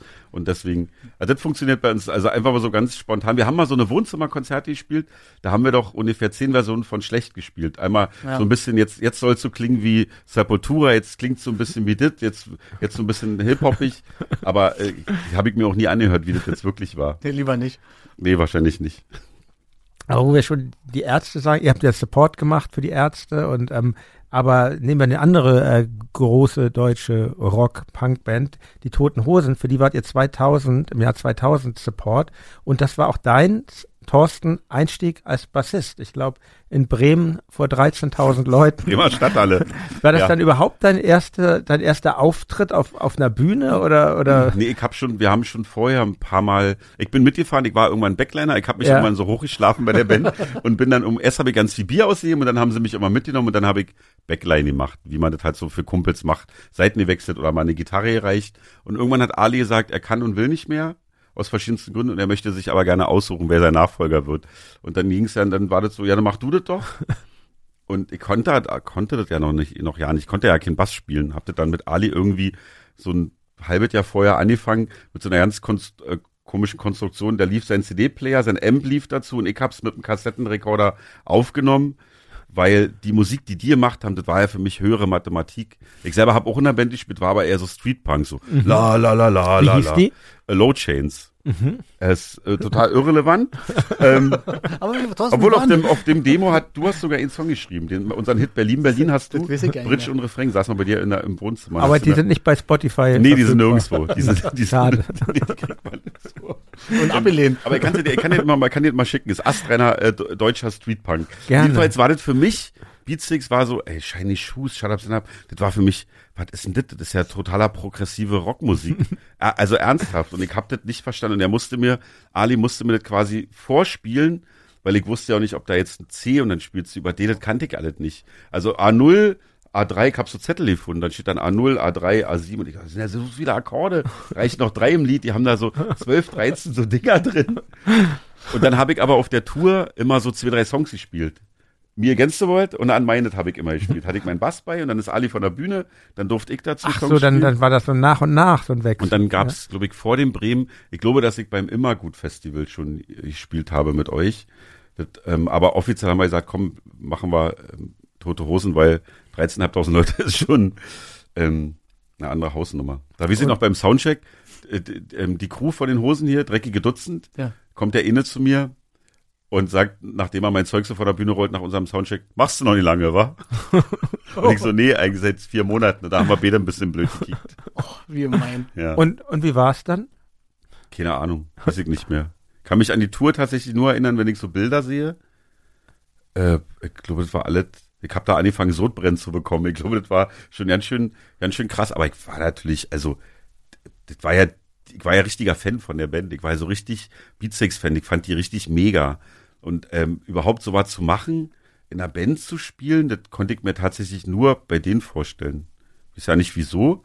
Wahrscheinlich, weil wir, weil, weil ihr auch schon Freunde wart und weil ich die halt so richtig, ich war so, oh, das ist so eine krass gute Band. Da darf ich jetzt mitspielen. Es war, es, es ist ja immer noch so ein bisschen so. Davon ist noch ein bisschen so, so Rest, so, ein bisschen- so ein bisschen dieser, diese Rest, äh, Resthass ist das falsche Wort, aber so ein Rest davon, oh, das ist eine krass gute Band und ich darf da mitspielen. Also mit mitspielen meine ich auch eher, oh, die lassen mich da so mitspielen. Das habe ich immer noch so ein bisschen. Das schließt so ein bisschen an die Frage an am Anfang, wisst ihr, wo du gefragt hast, wegen der Talente und so. Für mich ist immer noch, okay, ich darf da mitmachen. Also habe ich immer noch so ein Gefühl, so ein Rest. Das ist ja schön. Ja, ist total schön. Und also ich bin immer, ich kann wirklich behaupten, ich bin ein richtig krasser Fan doch von dieser Combo. so, von den Typen. Aber halt. du dann bist du, du, du bist auch immer dann noch so ein bisschen außen fühlst du dich, oder wie? Weil Mhm. doch eigentlich Nee, nicht. das, hat, das hat man mir jetzt mittlerweile ein bisschen ausgetrieben und ich habe da auch viel Arbeit drin gesteckt, um das jetzt für mich irgendwann mal so. Das war auch irgendwann lächerlich. Und, ja, irgendwann ist es auch albern, das stimmt. Aber jetzt wurde halt mal, jetzt sind Ja. wir ja so beim ganz beim Anfang. Und da war es schon so, oh krass, ich darf da mitmachen. Weil Mhm. ähm, ich wusste, dass damals bei Thomas gab es ja so eine richtige, ihr habt so Audienz, also Audienzen klingt blöd, aber es waren so. Ja, klar. Da musst du dir vorstellen, da war so ein riesig langer Teppich. nee, ich meinte, dass jemand, bei euch sind ja mehr. mit so einer Kordel und so. Nee, dass mehrere Leute bei euch, dass so Drummer zu euch ins Studio gekommen sind oder im Proberaum und ihr habt mal gesagt, ey, wäre geil, wenn Thomas das macht. Und bei mir, ihr habt ja nicht mal die Chance gehabt, euch einen Newton-Bassisten zu suchen. ihr musstet halt mich nehmen. Da hab ich gesagt, oh Gott, die Band wirft jetzt eigentlich wieder ein paar Jahre zurück. Na komm, ich finde, das hat sich, das hat sich alles ausgeglichen. Thomas war uns um Jahre voraus. Ja. Und wir haben uns wieder eingepegelt, wo wir immer Ja, waren. stimmt. Und aber da komme ich zu Jobs und ab wann ist eine Band ein Job? Du bist, du Thorsten, bist äh, gelernter Elektrosignalmechaniker, ist das richtig? Ja, ist richtig. Ar ist richtig. Arnim hat eine Lehre als Sportschuhverkäufer gemacht und ähm, und du Peter warst Müllfahrer bei der Mhm. BSR Genau. und den Job hast du noch bis 2000 weitergemacht. Genau. Ist das richtig? Das ist richtig. Du standest schon mit den toten Hosen auf der Bühne und ähm, Hab aber noch, genau. wie, wie, wann war denn für dich eigentlich dann so klar, jetzt ist der Moment, da ist jetzt die, die Beatsteaks mein Job. Ja, na, weil wir einfach trotzdem ja nicht wirklich Geld verdient haben. Mhm. Also wir waren ja nicht irgendwie eine Band, wo man sagt, das ist jetzt dein Job, ab jetzt verdiene ich damit mein Geld. Und dann ist ja bei der BSR Kraftfahrer sein ein guter Job. Also Ist gut bezahlt, Ist oder? gut Sagt, bezahlt, hört man ja immer. Ist ein Äh, sicherer Job. Also wenn du dir Ja. nicht zu Schulden kommen lässt, sondern immer fleißig bist, dass du da äh, jutet, jutet Geld verdient, jutet Geld verdient. und es ist sicher und in Ja. einer Zeit, äh, wo viele keine Arbeit haben, so blöde wie das klingt, ähm, Mhm. überlegt man sich das zweimal, ob man das einfach mal so hinschmeißt. Und, ähm, zum, und zum Glück war ich dann jung genug und wir waren mit der Band irgendwie weit genug und, und alle Ausreden, die ich so hatte oder was ich so, also alle Krankschreibungen, die äh, alle Omas waren schon gestorben, weswegen ich nicht da war bei, bei auf Arbeit, weil ich gespielt habe, war mal klar, ich konnte keine Interviews geben, Ja. damit das nicht auftaucht in der Zeitung irgendwo vielleicht und dann dieser Moment, da warst du nicht auf Arbeit, aber da gibt's ein da muss man so heimlich schon. Da musste ich, also ich hab Das über nicht. Krass. über ein, über über also nicht sehr langen Zeitraum, aber so gefühlt ein Jahr war das so ein also nicht oft, aber ich habe mir oft Tage genommen, also ich war jetzt nicht einen Monat weg oder sowas, Mhm. aber oft, wenn ich auch keinen frei bekommen habe, bin ich dann trotzdem nicht gekommen und hab das, also es wurde dann immer Hanebüchner, das und war hier eine in der Frage der Stadt Zeit, zwei quillten die Mülltonnen über. so muss man sich das vorstellen. Überall Blühe halt. das war die Zeit, wo Berlin richtig scheiße aussah.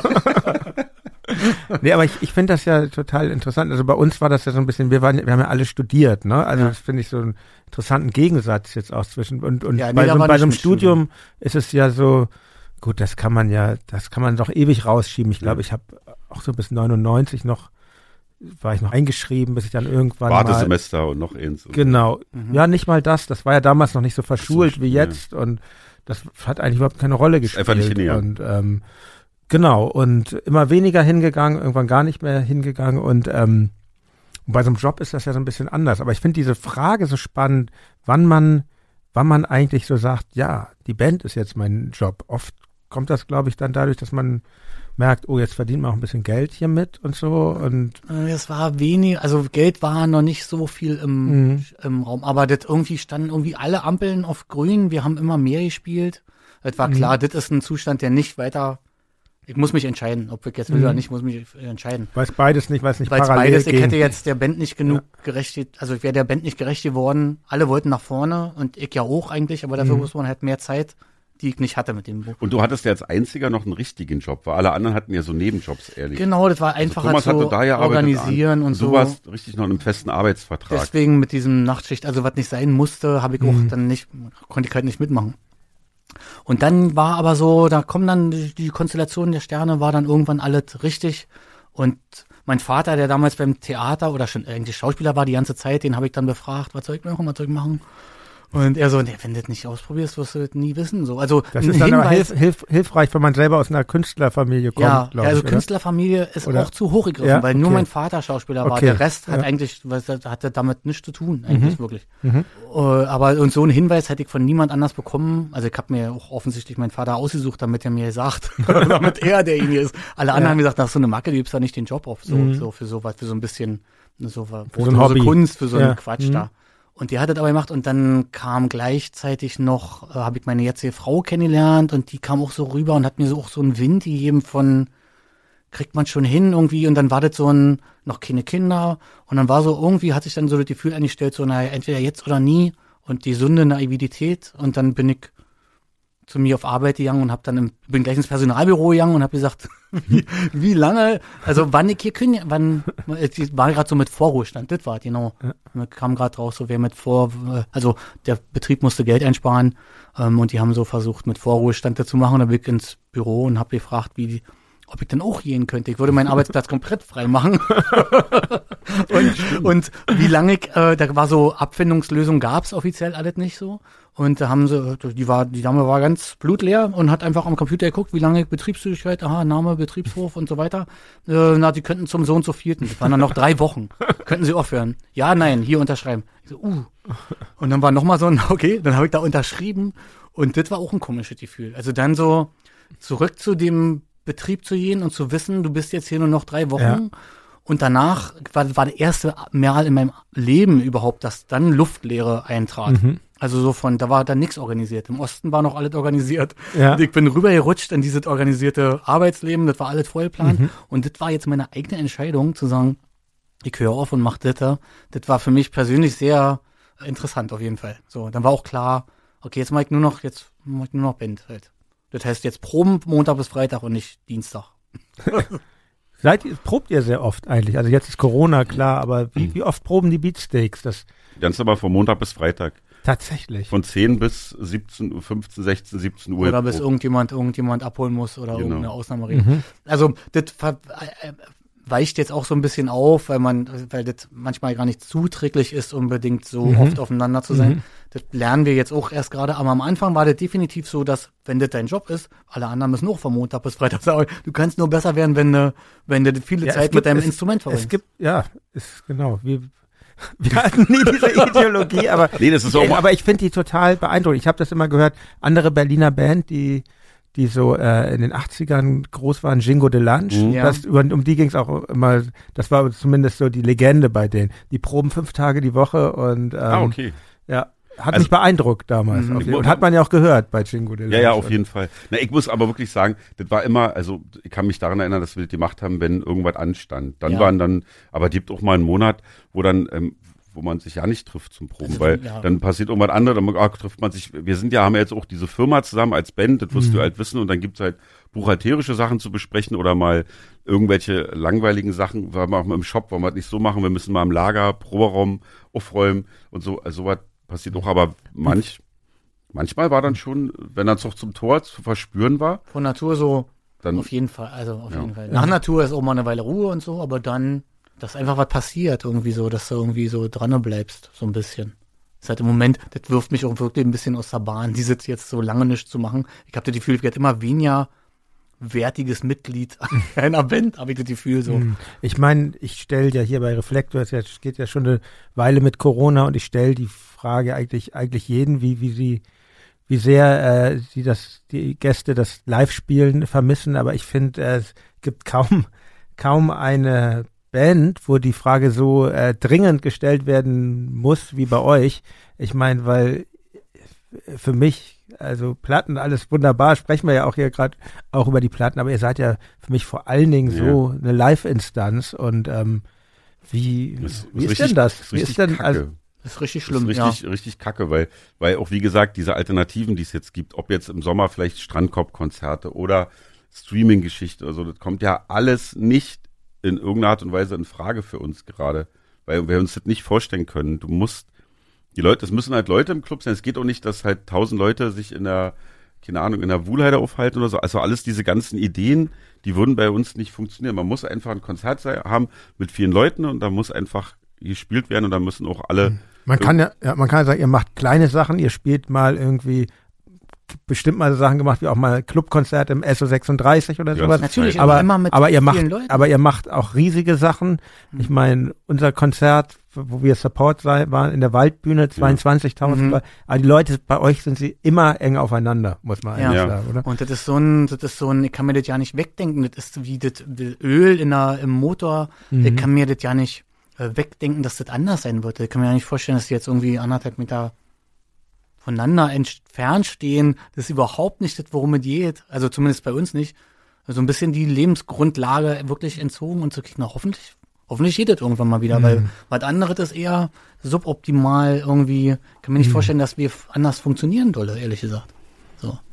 ist Teil des Systems, dass da Leute eng aneinander stehen und irgendwie. Ja, ich, ich habe, ich, ich de dekliniere, gehe auch, dekliniere es auch immer so durch. Wie wird das sein? Wir werden die Leute dann alle, wenn es wieder geht, total, wird es einen Knall gehen und alle, alle haben wieder voll Bock auf Konzerte? Oder sind die Leute jetzt so gewöhnt an dieses Mhm. Zuhause sitzen, dass es so eine Trägheit entstanden ist? Ich habe da noch keine abschließende Nee, Antwort für mich. Und ich meine, es ist eigentlich so ein großer Unterschied äh, gibt's ja zwischen Tokotronic und Beatsticks nicht, sind zwei Rockbands. Nee, wir haben, genau, wir haben Und das gleiche Gefühl. Wir denken auch, was sollen die Leute da im Auto sitzen oder im Strandkorb? Genau, Ist doch Auto alles ganz Quatsch. Ja, ja. Ja. genau. Und diese, diese Denke darüber oder diese Gefühle dazu sind total ambivalent bei mir. Manchmal ist so, das ist wie nach der Maueröffnung, alle fallen sich um den Arm und es gibt einen riesen Knall und alles, alle drehen komplett durch oder oh Gott, da kommt mir zu Rockkonzert, die Leute haben totale Angst, also da schwanke ich schwanke Mhm. da immer, gefühlsmäßig ist so eine totale Talfahrt, äh, befeuert auch durch die Ungewissheit, die jetzt gerade, darüber müssen wir wahrscheinlich wirklich über, wegen tausend Gründen bei mir gerade echt so das Hauptproblem ist, was ist denn jetzt? Was ist denn mit dem? Was ist denn mit, mit dem? Also mit Impfen, was ist denn mit, und das ist ja alle total konfus gerade und das spiegelt sich ja in, der, in dem Seelenheil ja wieder,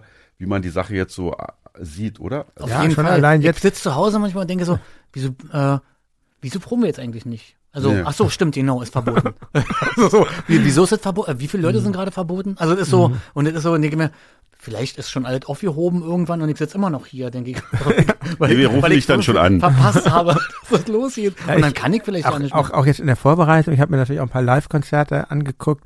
Kennt ihr das auch, wenn man sich jetzt so ein kon altes Konzert anguckt und man denkt so, man denkt, oh Gott, das können die auch nicht machen, die Leute stehen ja hier viel zu eng Ja. nebeneinander Ja, und so. Und, und Ja, genau. ist echt, äh, Ist ja, verrückt. ich kann wirklich nur hoffen, dass sich die Uhr da auch wieder zurückdreht. So. Schade, ja, finde ich auch. Wir haben ja auch so ein kleines Video gemacht hier zu diesem After Hours äh, Ding. Mhm. In diesen Das ist leeren, schön, äh, das ist ein ganz tolles gibt's Video. Innen drinne, genau, äh, gibt's innen drinne so eine, innen drinne, in dem Video, innen drinne, gibt es, ist dieser Part eben, ich glaube, das ist so ja in einer Wohlheide, Waldbühne, eine Waldbühne Wald- geschossen, ja.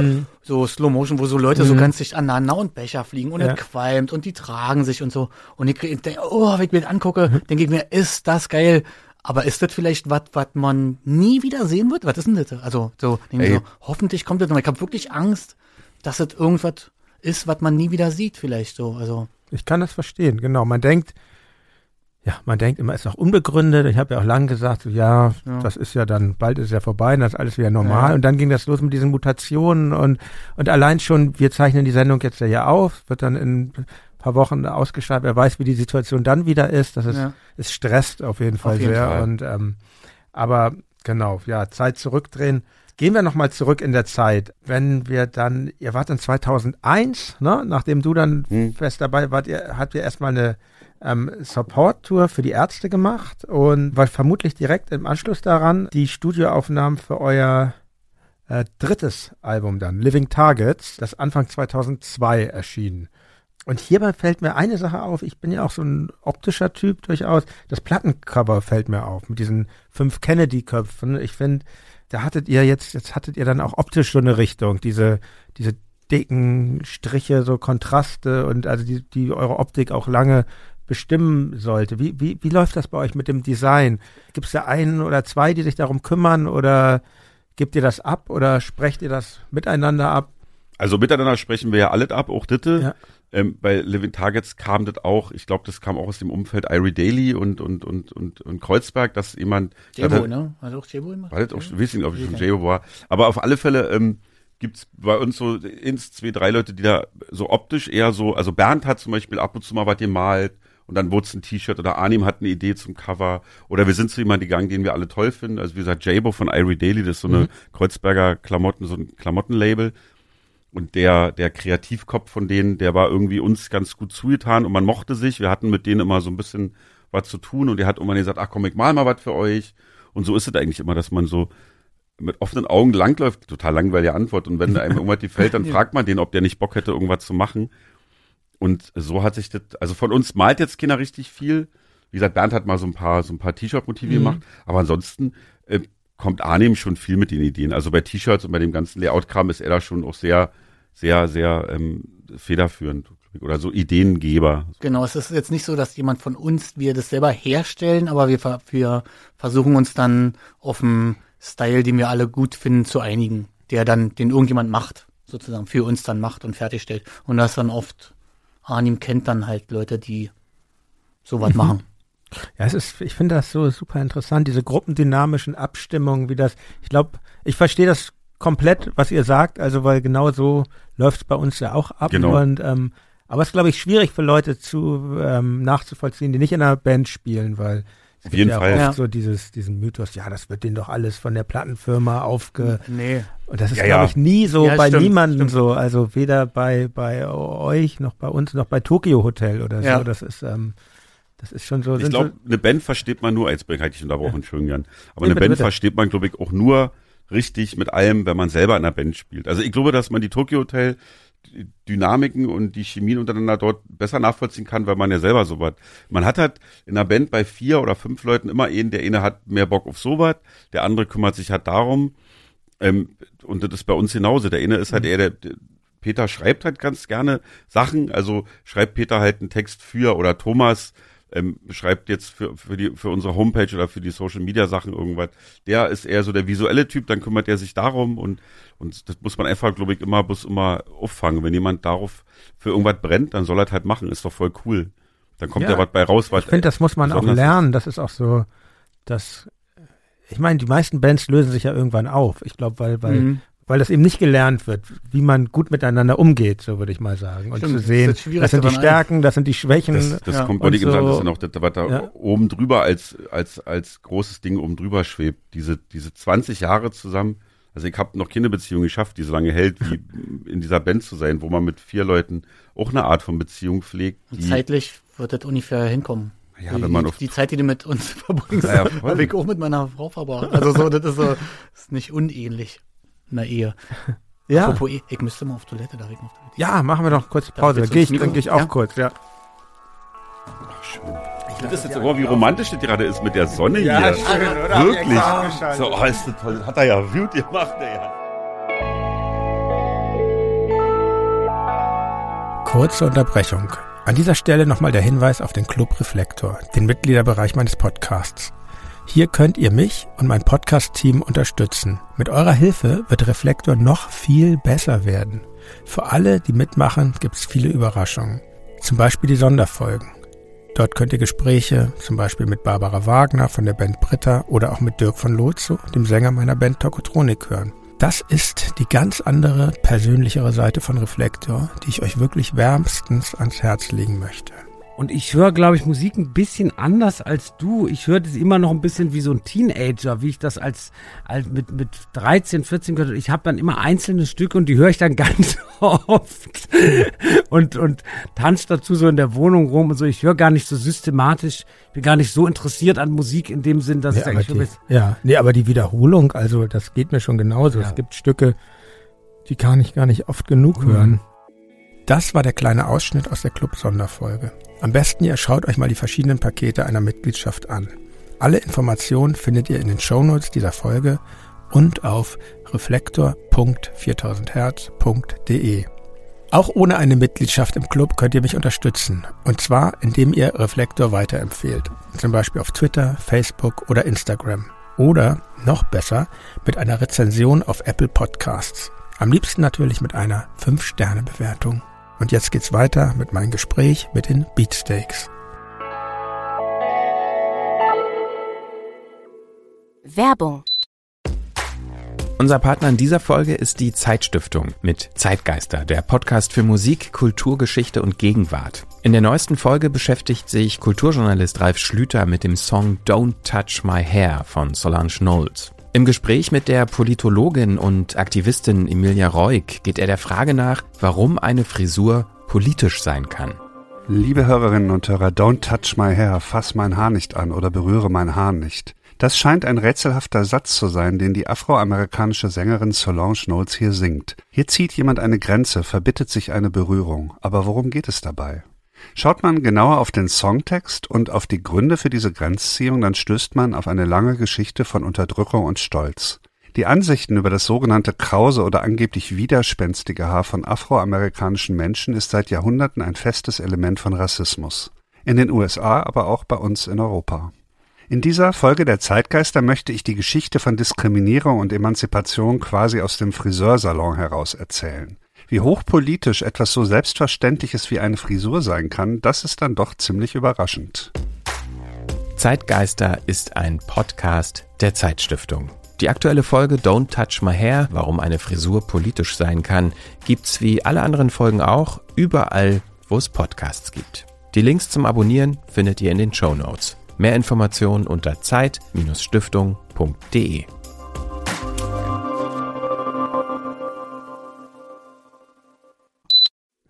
Liebe Hörerinnen, liebe Hörer, wir hatten eine kleine Toilettenpause. Frischer Kaffee wurde uns auch aufgebrüht, aber wir schließen direkt an. Ich sitze hier immer noch, natürlich, mit Peter und Thorsten von den Beatsteaks und wir sind im Jahr 2001 bei eurem Album, bei eurem dritten Album Living Targets und ähm, dem ersten Album mit dir, Thorsten am Bass und, und ich finde auch mit den auf diesem Album sind wirklich die ersten großen Hits von euch zu hören. Also Let Me In vor allen Dingen, ähm, Summer und To Be Strong. Und anhand von Let Me In, weil das ist ja wirklich so ein wahrscheinlich ein Lied, was ihr sehr oft schon gespielt habt und sehr oft spielt, oder? Ja, Immer, Ähm, glaube ich. Immer, fast oder? immer. Ja. eigentlich immer. Haben wir Let Me In gespielt? Ich glaube, bis jetzt immer, oder? Ja. Könnt ihr euch daran erinnern, wie, wie, wie so ein Song, wie dieser Song entstanden ist? Also mich interessiert so, wie arbeitet ihr eigentlich als Band zusammen? Also bei uns, bei, bei Toko ist so ganz klar, Dirk schreibt zu Hause erstmal Songs, so Gitarre und dann ähm, spielt er uns die vor oder er nimmt sie ins iPhone auf mittlerweile und dann, ähm, dann, dann hören wir die und dann wird darüber geredet und dann, bevor wir überhaupt im Proberaum sind, hat er dann vielleicht auch schon mal was geändert oder wir haben am Text was geändert. Wie, wie, wie funktioniert das bei euch? Gibt es da auch Songwriter in der Band oder, oder arbeitet ihr eher so, jammt ihr? Wie, oder ist das unterschiedlich? Ja, Es ist unterschiedlich, es ist Alles. auf jeden Fall Es ist- unterschiedlich. Ja. von Was, allem ein bisschen, ja. Wisst So ihr noch, wie es bei. Let Me In war?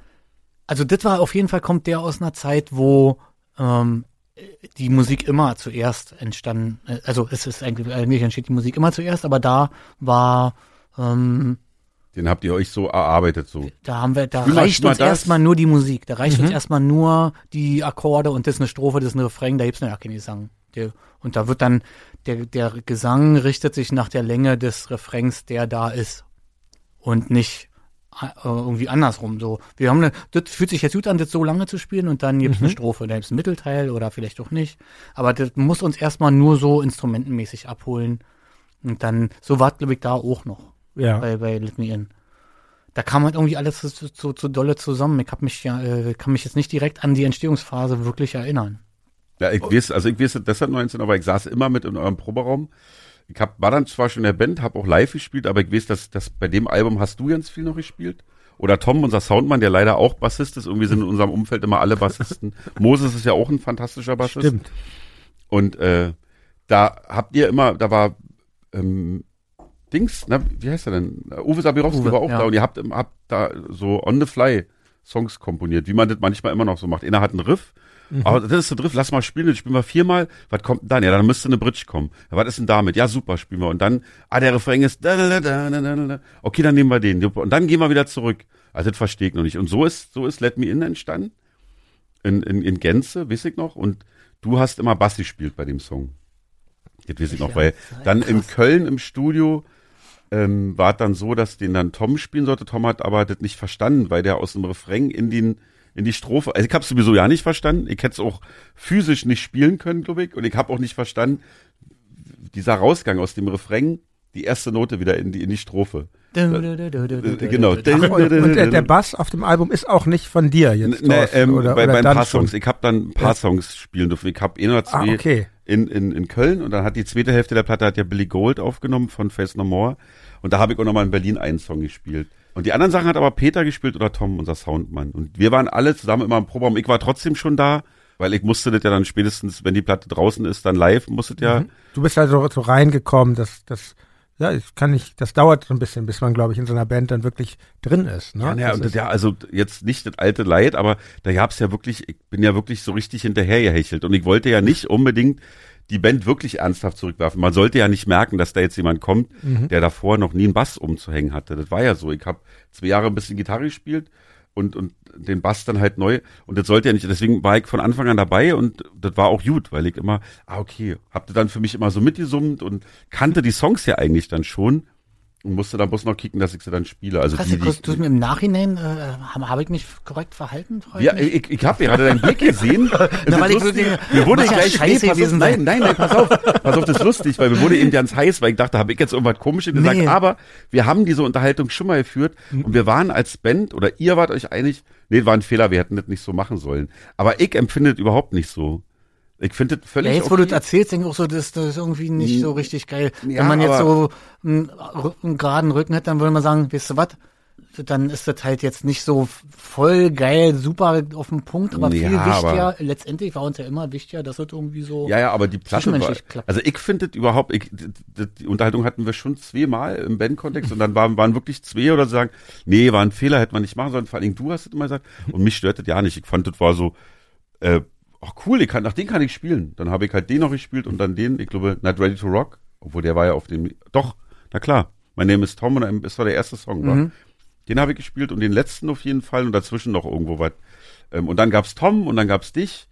Und ich fand das alles, ich habe den Bass noch gekauft, das wisst ihr noch. Ich bin los und habe den Bass gekauft, einen Fender Jazz Bass. Stimmt. Hä, wärst, wärst du, ja, Entschuldigung, wollte ich nicht Nee, nee, alles Fender. Jazz Bass, ja? Ja, den habe ich geholt und dann haben wir halt mich total gefreut, weil die Band den bezahlt hat. Ruhig. Sag mal, der, der, der, der Posten des Bassisten äh, war, war ja nun frei, deshalb bist du Bassist geworden. Wärst du eigentlich lieber Gitarrist gewesen? Weil, also meine, meine Frage zielt auf sowas ab, ist, es, ähm, ich finde das immer so spannend, warum ist jemand an einem bestimmten Instrument? Ist das eigentlich nur ein Zufall, so wie jetzt in dem Fall könnte man sagen, okay, Bassist war frei und Ja, in dem Und- Fall ist es doch so. und ähm, aber man man man, man, man, man man schreibt ja den den einzelnen Instrumentalisten so persö so gibt es ja so so Schnacks, dass man den so Charaktereigenschaften zuschreibt. Ne? Die Bassisten sagt man, wenn man wohlmeint sind, das sind die Ausgleichenden oder wenn man etwas weniger wohlwollend ist, das sind die Langweiler so, ne? Gibt es so oder die die Sänger sind die Diven, die Schlagzeuger sind die Verrückten und die Gita- Gitarristen sind die Vorlauten. Ähm, sind das nur Spinnereien oder ist da was dran, eurer Meinung nach? Ich glaube, da ist was dran. Da ist schon ein bisschen was dran. Mehr wahrscheinlich, als man eigentlich wahrhaben will, so. Liegt in der Natur der Sache auch, so. Mhm. Liegt auch im Job begründet. Also ja, beim Bassisten kann ich so, finde ich es wirklich logisch, weil man steht, man ist ja Teil der Rhythmusgruppe, aber man hat auch ein Melodieinstrument. Klar ist man da irgendwie vermittelnd tätig, so dann. Auf jeden so. Fall. Also Fakt ist, wenn man sich das Instrument anguckt, ich habe mich da mal mit unserer Freundin Julia über Orchestermitglieder unterhalten, die so die Oh, das Geige ist ja noch viel komplizierter. Ja, aber da, und- und- ja, du kannst mit den Bläsern kannst du richtig in Trinken gehen. Die Geiger sind die, die immer ein bisschen rumzicken und so. Und dann hörst du das Instrument aber an und dann, dann gibt's voll Rückschlüsse. Und die Gitarre kann ja auch total nerven. Das meine ich jetzt. Also, Nee, diese na ja. Und Vorlaut ist bei einer Rockband, man hört ja zuerst, du hörst, eine Gitarre ist halt, ja, ist halt Rockmusik, macht man immer erst mit einer Gitarre. Aber du fest. kannst, ja- du kannst ja auch, es stimmt schon, Ja. du kannst natürlich auch mal so timingmäßig ein bisschen nicht ganz so super tight sein. Ja, ja, genau. immer noch gut. Solange du irgendwann zurückfindest, ist alles Genau. okay. Während Wenn das der Bassist macht, ja. Bassist macht, denken alle, was ist denn jetzt hier los? Ja, die können nicht mal die Finger auflegen, was jetzt gerade falsch ist. Die merken Genau. bloß, dass hier irgendwas nicht stimmt. Genau. Und beim, bei einer Gitarre, die hat die Verantwortung nicht. Stimmt. Deswegen halt die gewählt. Und, Also ja, mir ist das Jahr, Jahre später auch klar geworden, dass das eigentlich, ich war auch so, ah geil, Bass ist ja Bus, brauchst ja Bus vier oder eigentlich Bus zwei Seiten, aber ist ja eigentlich voll So hab ich schwer. auch gedacht. Ja, aber ist ja eigentlich voll schwer.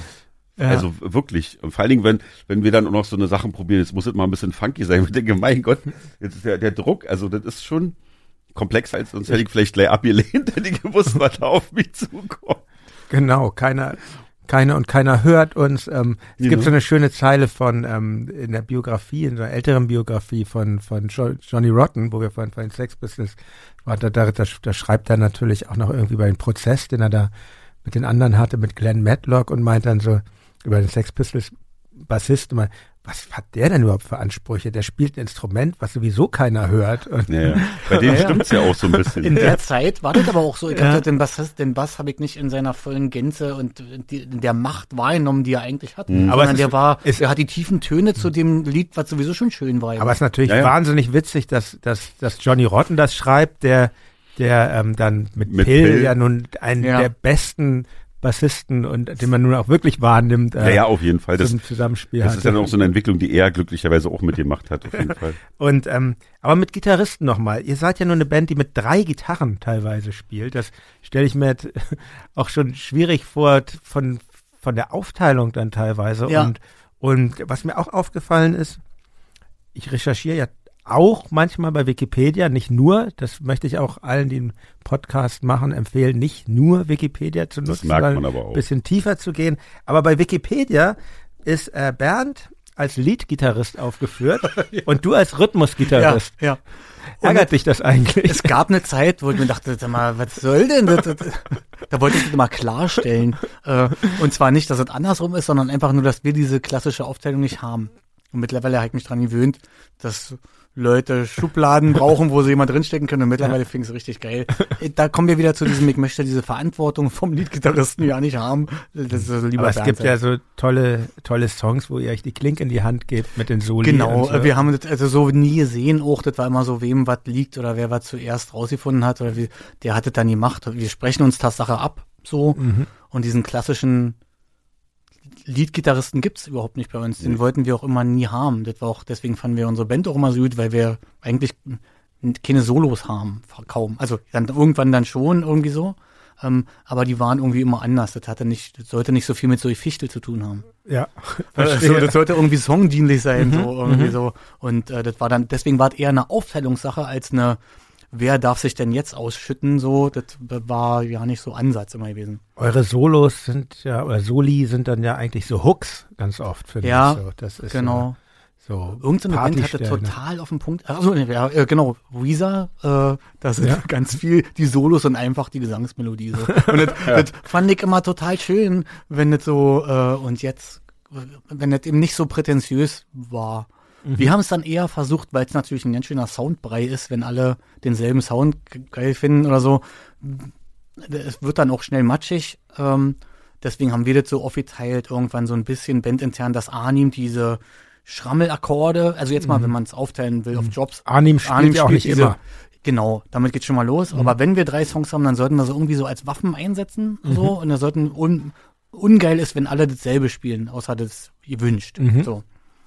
Ähm, deswegen war Anima so quasi Rhythmus, grobe Richtung in der Mitte und Bernd und ich haben uns dann auch frequenzmäßig, äh, ich war so der eher mittigere, Bernd war so eher hohe Frequenzen und Ani war eher so Richtung Bass gehend, der Libero so ein bisschen. Ähm, so haben wir das verteilt, dass, dass man dass das hörmäßig auch noch ein bisschen Sinn macht. So. Verstehe, ja, ja. Und, ähm, um, und jetzt kommen wir ähm, von den Instrumenten zu den Texten. So, welche, ähm, vielleicht um nochmal bei Let Me In zu bleiben. Du hast ja auch gerade, oder ihr habt ja gerade gesagt, dass eigentlich erst der Song da war, dass erst ein Instrumental war und ähm, ihr seid ja nicht so eine Band, wo die Fe Texte so im Fokus sind. Also, als ich jetzt so recherchiert habe, es wird eigentlich wenig über Texte geschrieben. Bei uns ist das ja bei Toko sehr, sehr viel, manchmal mehr als uns lieb ist, geht es da um die Texte, aber andererseits schmeichelt es einen natürlich auch. Aber ich finde das trotzdem bei euch total stimmig, weil oft ist das ja so englische Texte bei deutschen Bands. Das klingt dann nicht so stimmig, sag ich mal. Und ähm, ich wüsste irgendwie nicht, bei vielen Liedern wüsste ich nicht so, ich finde, das klingt immer total gut. Ich wüsste aber eigentlich bei vielen Liedern gar nicht, ich wüsste gar nicht, worum geht denn Let Me In eigentlich. Das so ist lustig, gesagt. dass du das sagst. Und das weiß Anim auch manchmal nicht. Und, Und, ja, aber ich, ich und wir glaube auch nicht. Ich glaube, aber ich, ich, ich habe auch so den Eindruck, dass, ähm, dass, es, dass das auch gar nicht so wichtig ist bei euch, sondern dass die Texte, also die Stimme und auch die Texte eigentlich eher so ein Instrument sind, Genau. dass ähm, Das ist sehr dass, gut. dass, ist sehr dass ihr, gut. Die Frage können so wir jetzt mit Ja beantworten. Ja. Okay, Das ist ja. hier, hier draußen. Ja. Also finde ich Ja, auch. da- ja. ich will das irgendwie jetzt nicht ähm, schmälern, weil Nee, ich nee, finde das, das, das so, hast du ganz toll gesagt. Nein, so entsteht das Tatsache auch. Also Ja. und äh, mit dem, wenn ich welche sagte, Ani weiß das auch nicht, dann ist das natürlich nur die halbe Wahrheit, weil es gibt, es ist jetzt nicht so, Es dass die Texte Texte- nichts bedeuten Nee. würden. Es gibt aber welche, die wirklich einfach auch einfach Platzhalter sind, weil es gut klingt. Wir sind eine Band, die sehr äh, erstmal muss die Phonetik äh, hat, ist genauso wichtig wie der Inhalt fast. Und Aber- ganz oft entsteht es eben so, dass Arnim sich ein Demo mitnimmt oder so war es früher zumindest. Und da versucht erstmal vibemäßig auch mit einem Klang und einem Wort und einem Klang von einem Wort irgendwo einzuhaken und zu sagen, dit passt aber geil. Und dann wird ein Sinn um dieses Wort rumgefunden. So, ist es, so entsteht es ganz oft. Ich finde, Ausnahmen bestätigen immer die Regel. Also komme komm ich später auch noch zu Texte, die ich ganz, ähm, die mir jetzt, wo ich das auch so nachgehört habe, sehr viel gegeben haben, wo ich dachte, oh, das ist aber äh, schön und so komme ich noch. Aber, aber so, ich finde das ganz interessant, wie das, ja, dass es eigentlich eine sehr der Musik dienende Art ist zu Texten, Mhm. die ihr da habt. Also ganz spannend. Und dann finde ich auch spannend, dann bei so einem Festival, ich habe es ja nun gesehen, in der Wuhlheide zum Beispiel, singen das dann ja aber auch über 20.000 Leute mit und ähm, dann erhält es wiederum eine Bedeutung. Also das ist schon...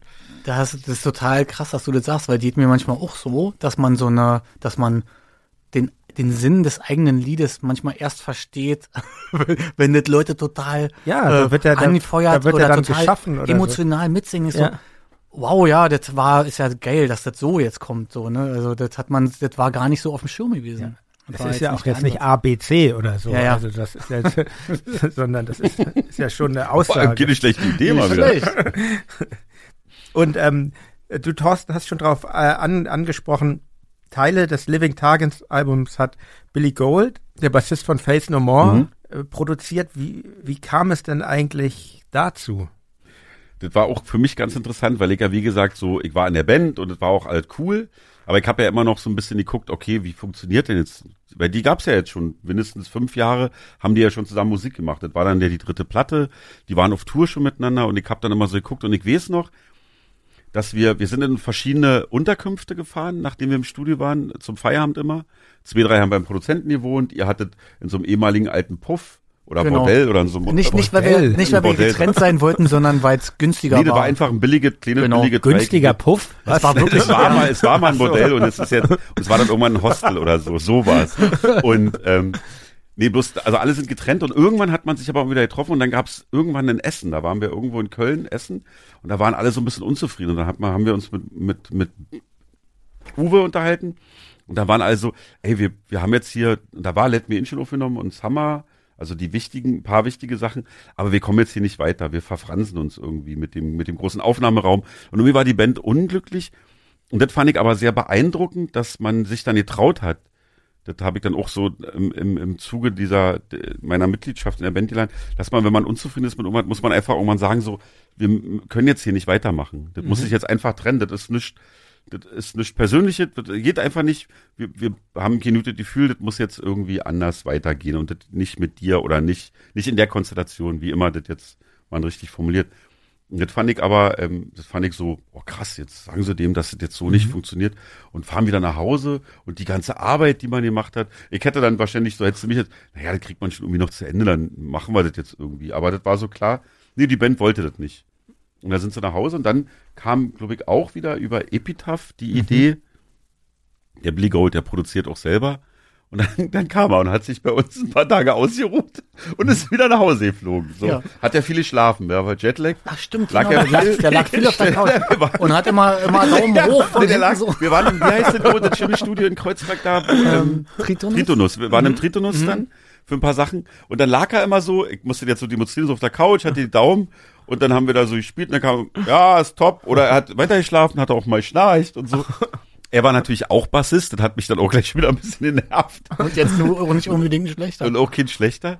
Aber hat irgendwie die richtigen Knöpfe gedrückt. Und dann waren, waren wir fertig und das klang super und uns hat das allen gefallen. Also trotz Schlafens wart ihr. Ja, Ja, der war komischerweise in den richtigen Momenten dann Mhm. doch am, weil es war zu wenig, um, um den Betriebsrat zu informieren davon. Aber er hat, er hat das genau richtig ausgenutzt. Ja, also So. kein Disrespect, wir lachen darüber selber auch Internet. Ist doch nicht so, dass die anderen jetzt Nein, denken, was erzählen sie denn da? Der hat halt Jetlag, da ist man ja auch ein bisschen Mütchen und da ist er auch kein ganz so junger Mann mehr. Aber er war wirklich ein lustiger Zeitgenosse. Auf jeden Fall, auf jeden Fall. Und halt Produzentenjob, der konnte halt genau sagen, nee, macht, spielt mal das. Oder einfach einen, einen Strich gemacht. Nee, der ist doch super so, den zweimal und dann ist Schluss und den Refrain noch einmal und dann ist so. Aber ihr wart jetzt auch nicht so begeistert, dass ihr es wiederholt habt. So. Dann kam ja danach, kam ja Moses. Genau. Aber Das- bevor wir zu Moses kommen, ähm, ich meine, Billy Gold, sagen wir mal, internationaler Produzent und das Album ist auch in den USA und Brasilien erschienen. Und das ist ja immer so ein bisschen so ein sensibles Thema, weil für uns jetzt als Band kommt das Ausland eh sehr wenig in Frage. Gut, Österreich, ja, bisschen Teile von der Schweiz, aber oder vielleicht mal nach Holland. Und dann gibt's ab und zu mal Liechtenstein gibt's auch noch einen Club, wo du spielen kannst. Liechtenstein. Nee, Lichten, nee, Nee, Luxemburg. Luxemburg, in Luxemburg waren wir auch, genau. Und in Dänemark waren wir mal. Aber ähm, ist ja so, immer so ein bisschen so ein sensibles Thema, weil jede Band denkt natürlich so, also selbst wir haben das mal irgendwie gedacht, oh, vielleicht interessieren sich ja auch Leute in Japan mal für uns und so, aber Mhm. man hat ja dann diesen Größenwahn so ein bisschen. Und, ähm, und deshalb ist auch mal so ein bisschen sensibel. Ich habe ja auch bei habe ich schon so gemerkt, bei manchen Leuten, die äh, Gästen, die englische Texte haben, muss man, dass das da einfach einfach nicht geklappt hat. So und aber ihr, aber ihr wart ja schon, wie gesagt, ist da veröffentlicht und wart ja auch viel im Ausland unterwegs. Welche Rolle spielt spielt das Ausland Also euch? erstmal kann man sagen, es hat nicht geklappt. wir haben wirklich echt eine Menge Haben wir versucht, ist die Frage.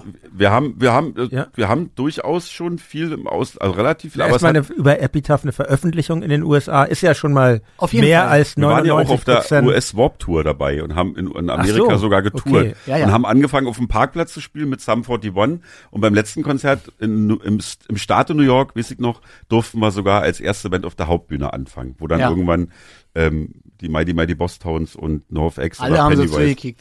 Und da, also, und das haben wir gemacht und dann haben wir gemerkt, dass das äh, durchaus funktionieren würde, wenn man jetzt da das ganze Jahr tourt und dann eine Platte macht und dann wieder das ganze Jahr tourt. Und, ey, wir waren, glaube ich, immer relativ ausgelastet mit den Konzerten, die wir im gleichen Rahmen wie ihr gespielt habt in Deutschland, Österreich, Schweiz und machen immer unsere Rutschen. Also diese, diese Sache jetzt in Polen oder wir hatten mal eine Tour, da sind wir wirklich, also da waren wir Frankreich, Italien, Norwegen, ähm, Schweden, Finnland.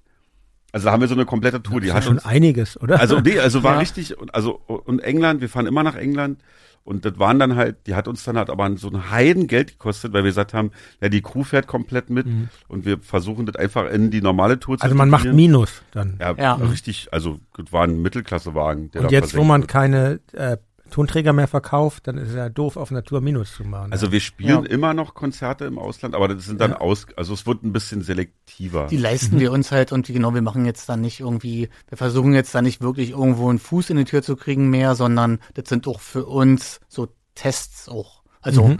ob wir woanders auch, wo uns jetzt vielleicht nicht so viele Leute kennen oder nicht so, das immer, wenn wir immer noch gute Konzerte spielen können. Auch mal ein bisschen unterm Radar spielen ist auch immer ganz geil manchmal. Verstehe. Und es ist ja auch eine schöne Sache, finde ich, ein Land zu bereisen. Also wir haben das Mega. wirklich wenig gemacht, aber wir waren mal in Sibirien, also es waren so Goethe-Institut Ja, das- und, das- und Japan und ähm, und das finde ich einfach eine geniale Art, in ein Land zu kommen, eben nicht nicht im engeren Sinne als Tourist und äh, finde ich Ja. super. Ja, das ist aber das Argument, wat, weil du ja meintest, dass Bands, die englischsprachig singen, dass man den ja oft wegen international, uns bleibt ja dafür im Gegensatz diese Goethe-Institutssache verwehrt. Also diese Möglichkeit. Komplett, dafür, oder Ja, ja, also ich bis jetzt, wir haben es immer mal wieder probiert, dafür gibt es zu wenig deutschsprachige Musik in unserem Repertoire. Du brauchst einen gewissen, äh, gewissen Prozentsatz an deutschsprachigen Songs, damit Mhm. du fürs Goethe-Institut repräsentativ bist. So habe ich es zumindest immer gesehen. Okay. Hm. Naja, das sollen sich Hörerinnen und Hörer selber ein Urteil darüber erlauben, ob das gute Kriterien sind Genau. unbedingt, aber ja. Aber eigentlich standen doch in Amerika immer die Zeichen auch voll. Also alle haben uns doch immer gesagt, also ey, wenn, das, wenn ihr nicht durch die Decke geht, weiß ich nicht und so. Aber das ist einfach nie passiert.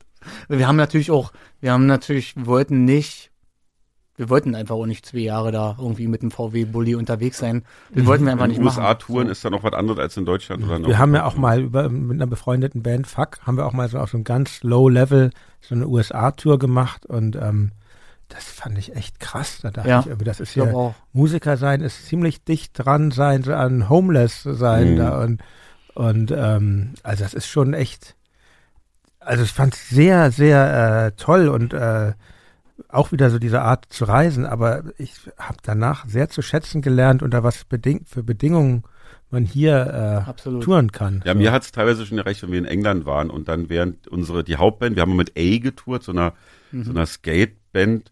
Immer wenn die gespielt haben, sind wir in deren Garderobe und haben deren so ein bisschen das Catering weg, weggefuttert, weil wir halt nichts hatten und auch kein Geld. Und wirklich knapp. Am letzten Tag, weiß ich noch, sind wir zu Pizza Hut und da gab's ein All You Can Eat und haben uns richtig den Bauch vollgeschlagen, weil wir so einen Hunger hatten. Und ich glaube, dass einfach auch die Kapazitäten nicht da waren, weil wir, äh, in Deutschland sind so Sachen passiert. Also man hat viele Konzerte gespielt, ja, totales Interesse. Und dann zu sagen, nee, jetzt fahren wir erstmal ein halbes Jahr lang mit, mit, dem- mit dem Bulli durch Amerika, Hat keinen Sinn war dann, ich, Ja. einfach die Entscheidung zu sagen, nee, man kann ja nun mal nicht alles Zeit machen. ist auch begrenzt. Ne? Ja. Verstehe ich, ja. Aber genau, wir kommen jetzt zu dem Tonträger, den wir schon zu Beginn ein bisschen angesprochen haben, zu der eurer Beginn der Zusammenarbeit mit Moses Schneider, der Wohnzimmer-EP, die habt ihr Ende 2002 erschienen, die, und wird jetzt, wenn ich richtig gehört habe, als Vinyl wieder veröffentlicht. Korrekt.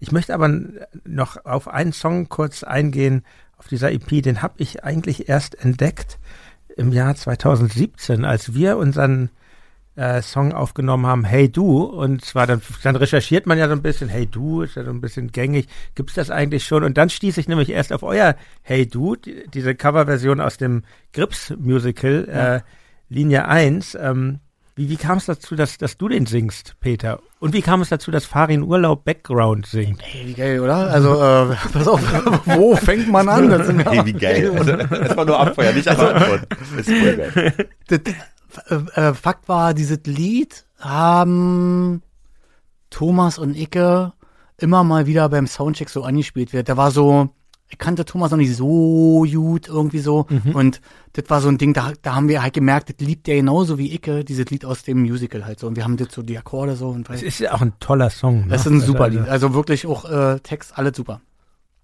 Und dann wollten wir das halt aufnehmen ähm, und haben das eben auch gemacht. Und dann kam es zu den Gesangsaufnahmen und Arnim ist in die Kabine gegangen und hat gesungen und so. Und ich hatte, ähm, ich weiß ja, also ich kann nicht sagen, äh, kann nicht sagen, ob ich das, ob ich das nicht so super geil fand oder er selber nicht. Er hatte selber auch kein richtig super Gefühl dazu. Aber ich habe gemerkt, dass ich dann immer so rumfummle am Akzent, dass das nicht wirklich so ist, sondern mir war das nicht berlinerisch genug.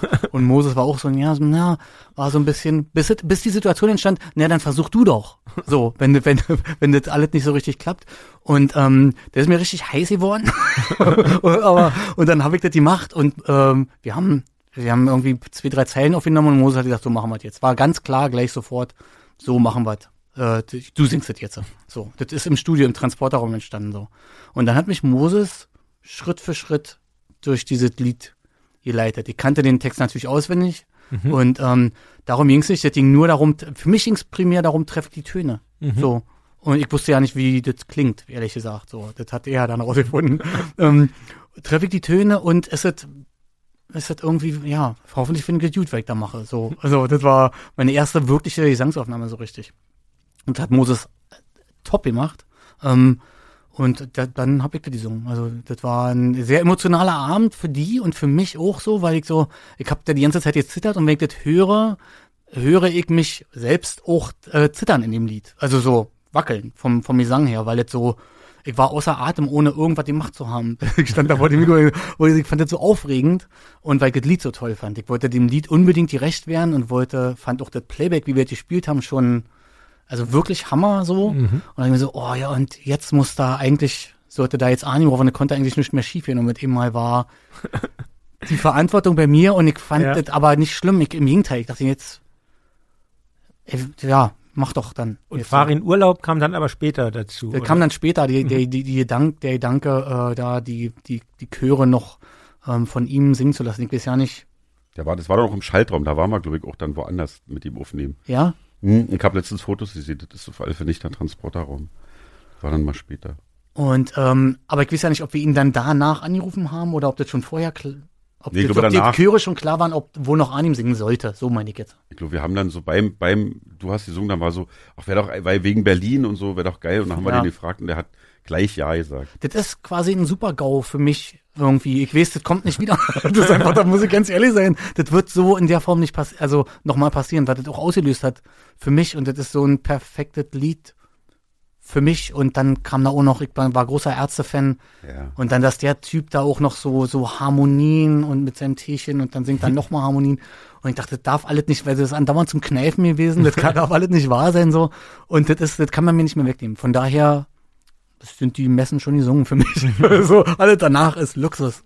Luxus kam ja danach, also 2004 erschien dann Smack Smash, immer noch auf Epitaph, aber in Zusammenarbeit mit der WEA schon, also Mhm. und ähm, und das ist, also wenn ich jetzt jemand sagen, der die Beatsticks nicht kennt, vermitteln müsste, was ist das für eine Band, da würde ich, glaube ich, die Platte rausgreifen und ähm, also gleich der Opener äh, Big Attack ist schon so alles, was ich mit den Beatsticks verbinden würde. Ich würde mal so sagen, so euphorische Rockmusik mit Punkrock-Hintergrund und ähm, außerdem wären zu nennen Hand in Hand, I Don't Care As Long As You Sing und, und natürlich dann, finde ich echt Überhit Hello Joe, Oh, eine Verbeugung vor Joes Drummer, mit, am Anfang ja mit diesen wirklich unverkennbaren London Calling Anklängen. Ähm, wie, wie steht ihr heute zu dem Album? Ich meine, ich glaube, ihr seid sehr viel dann damit getourt. Ähm, Gibt es da Songs, die ihr nicht mehr hören könnt oder ist das, hält sich das für immer?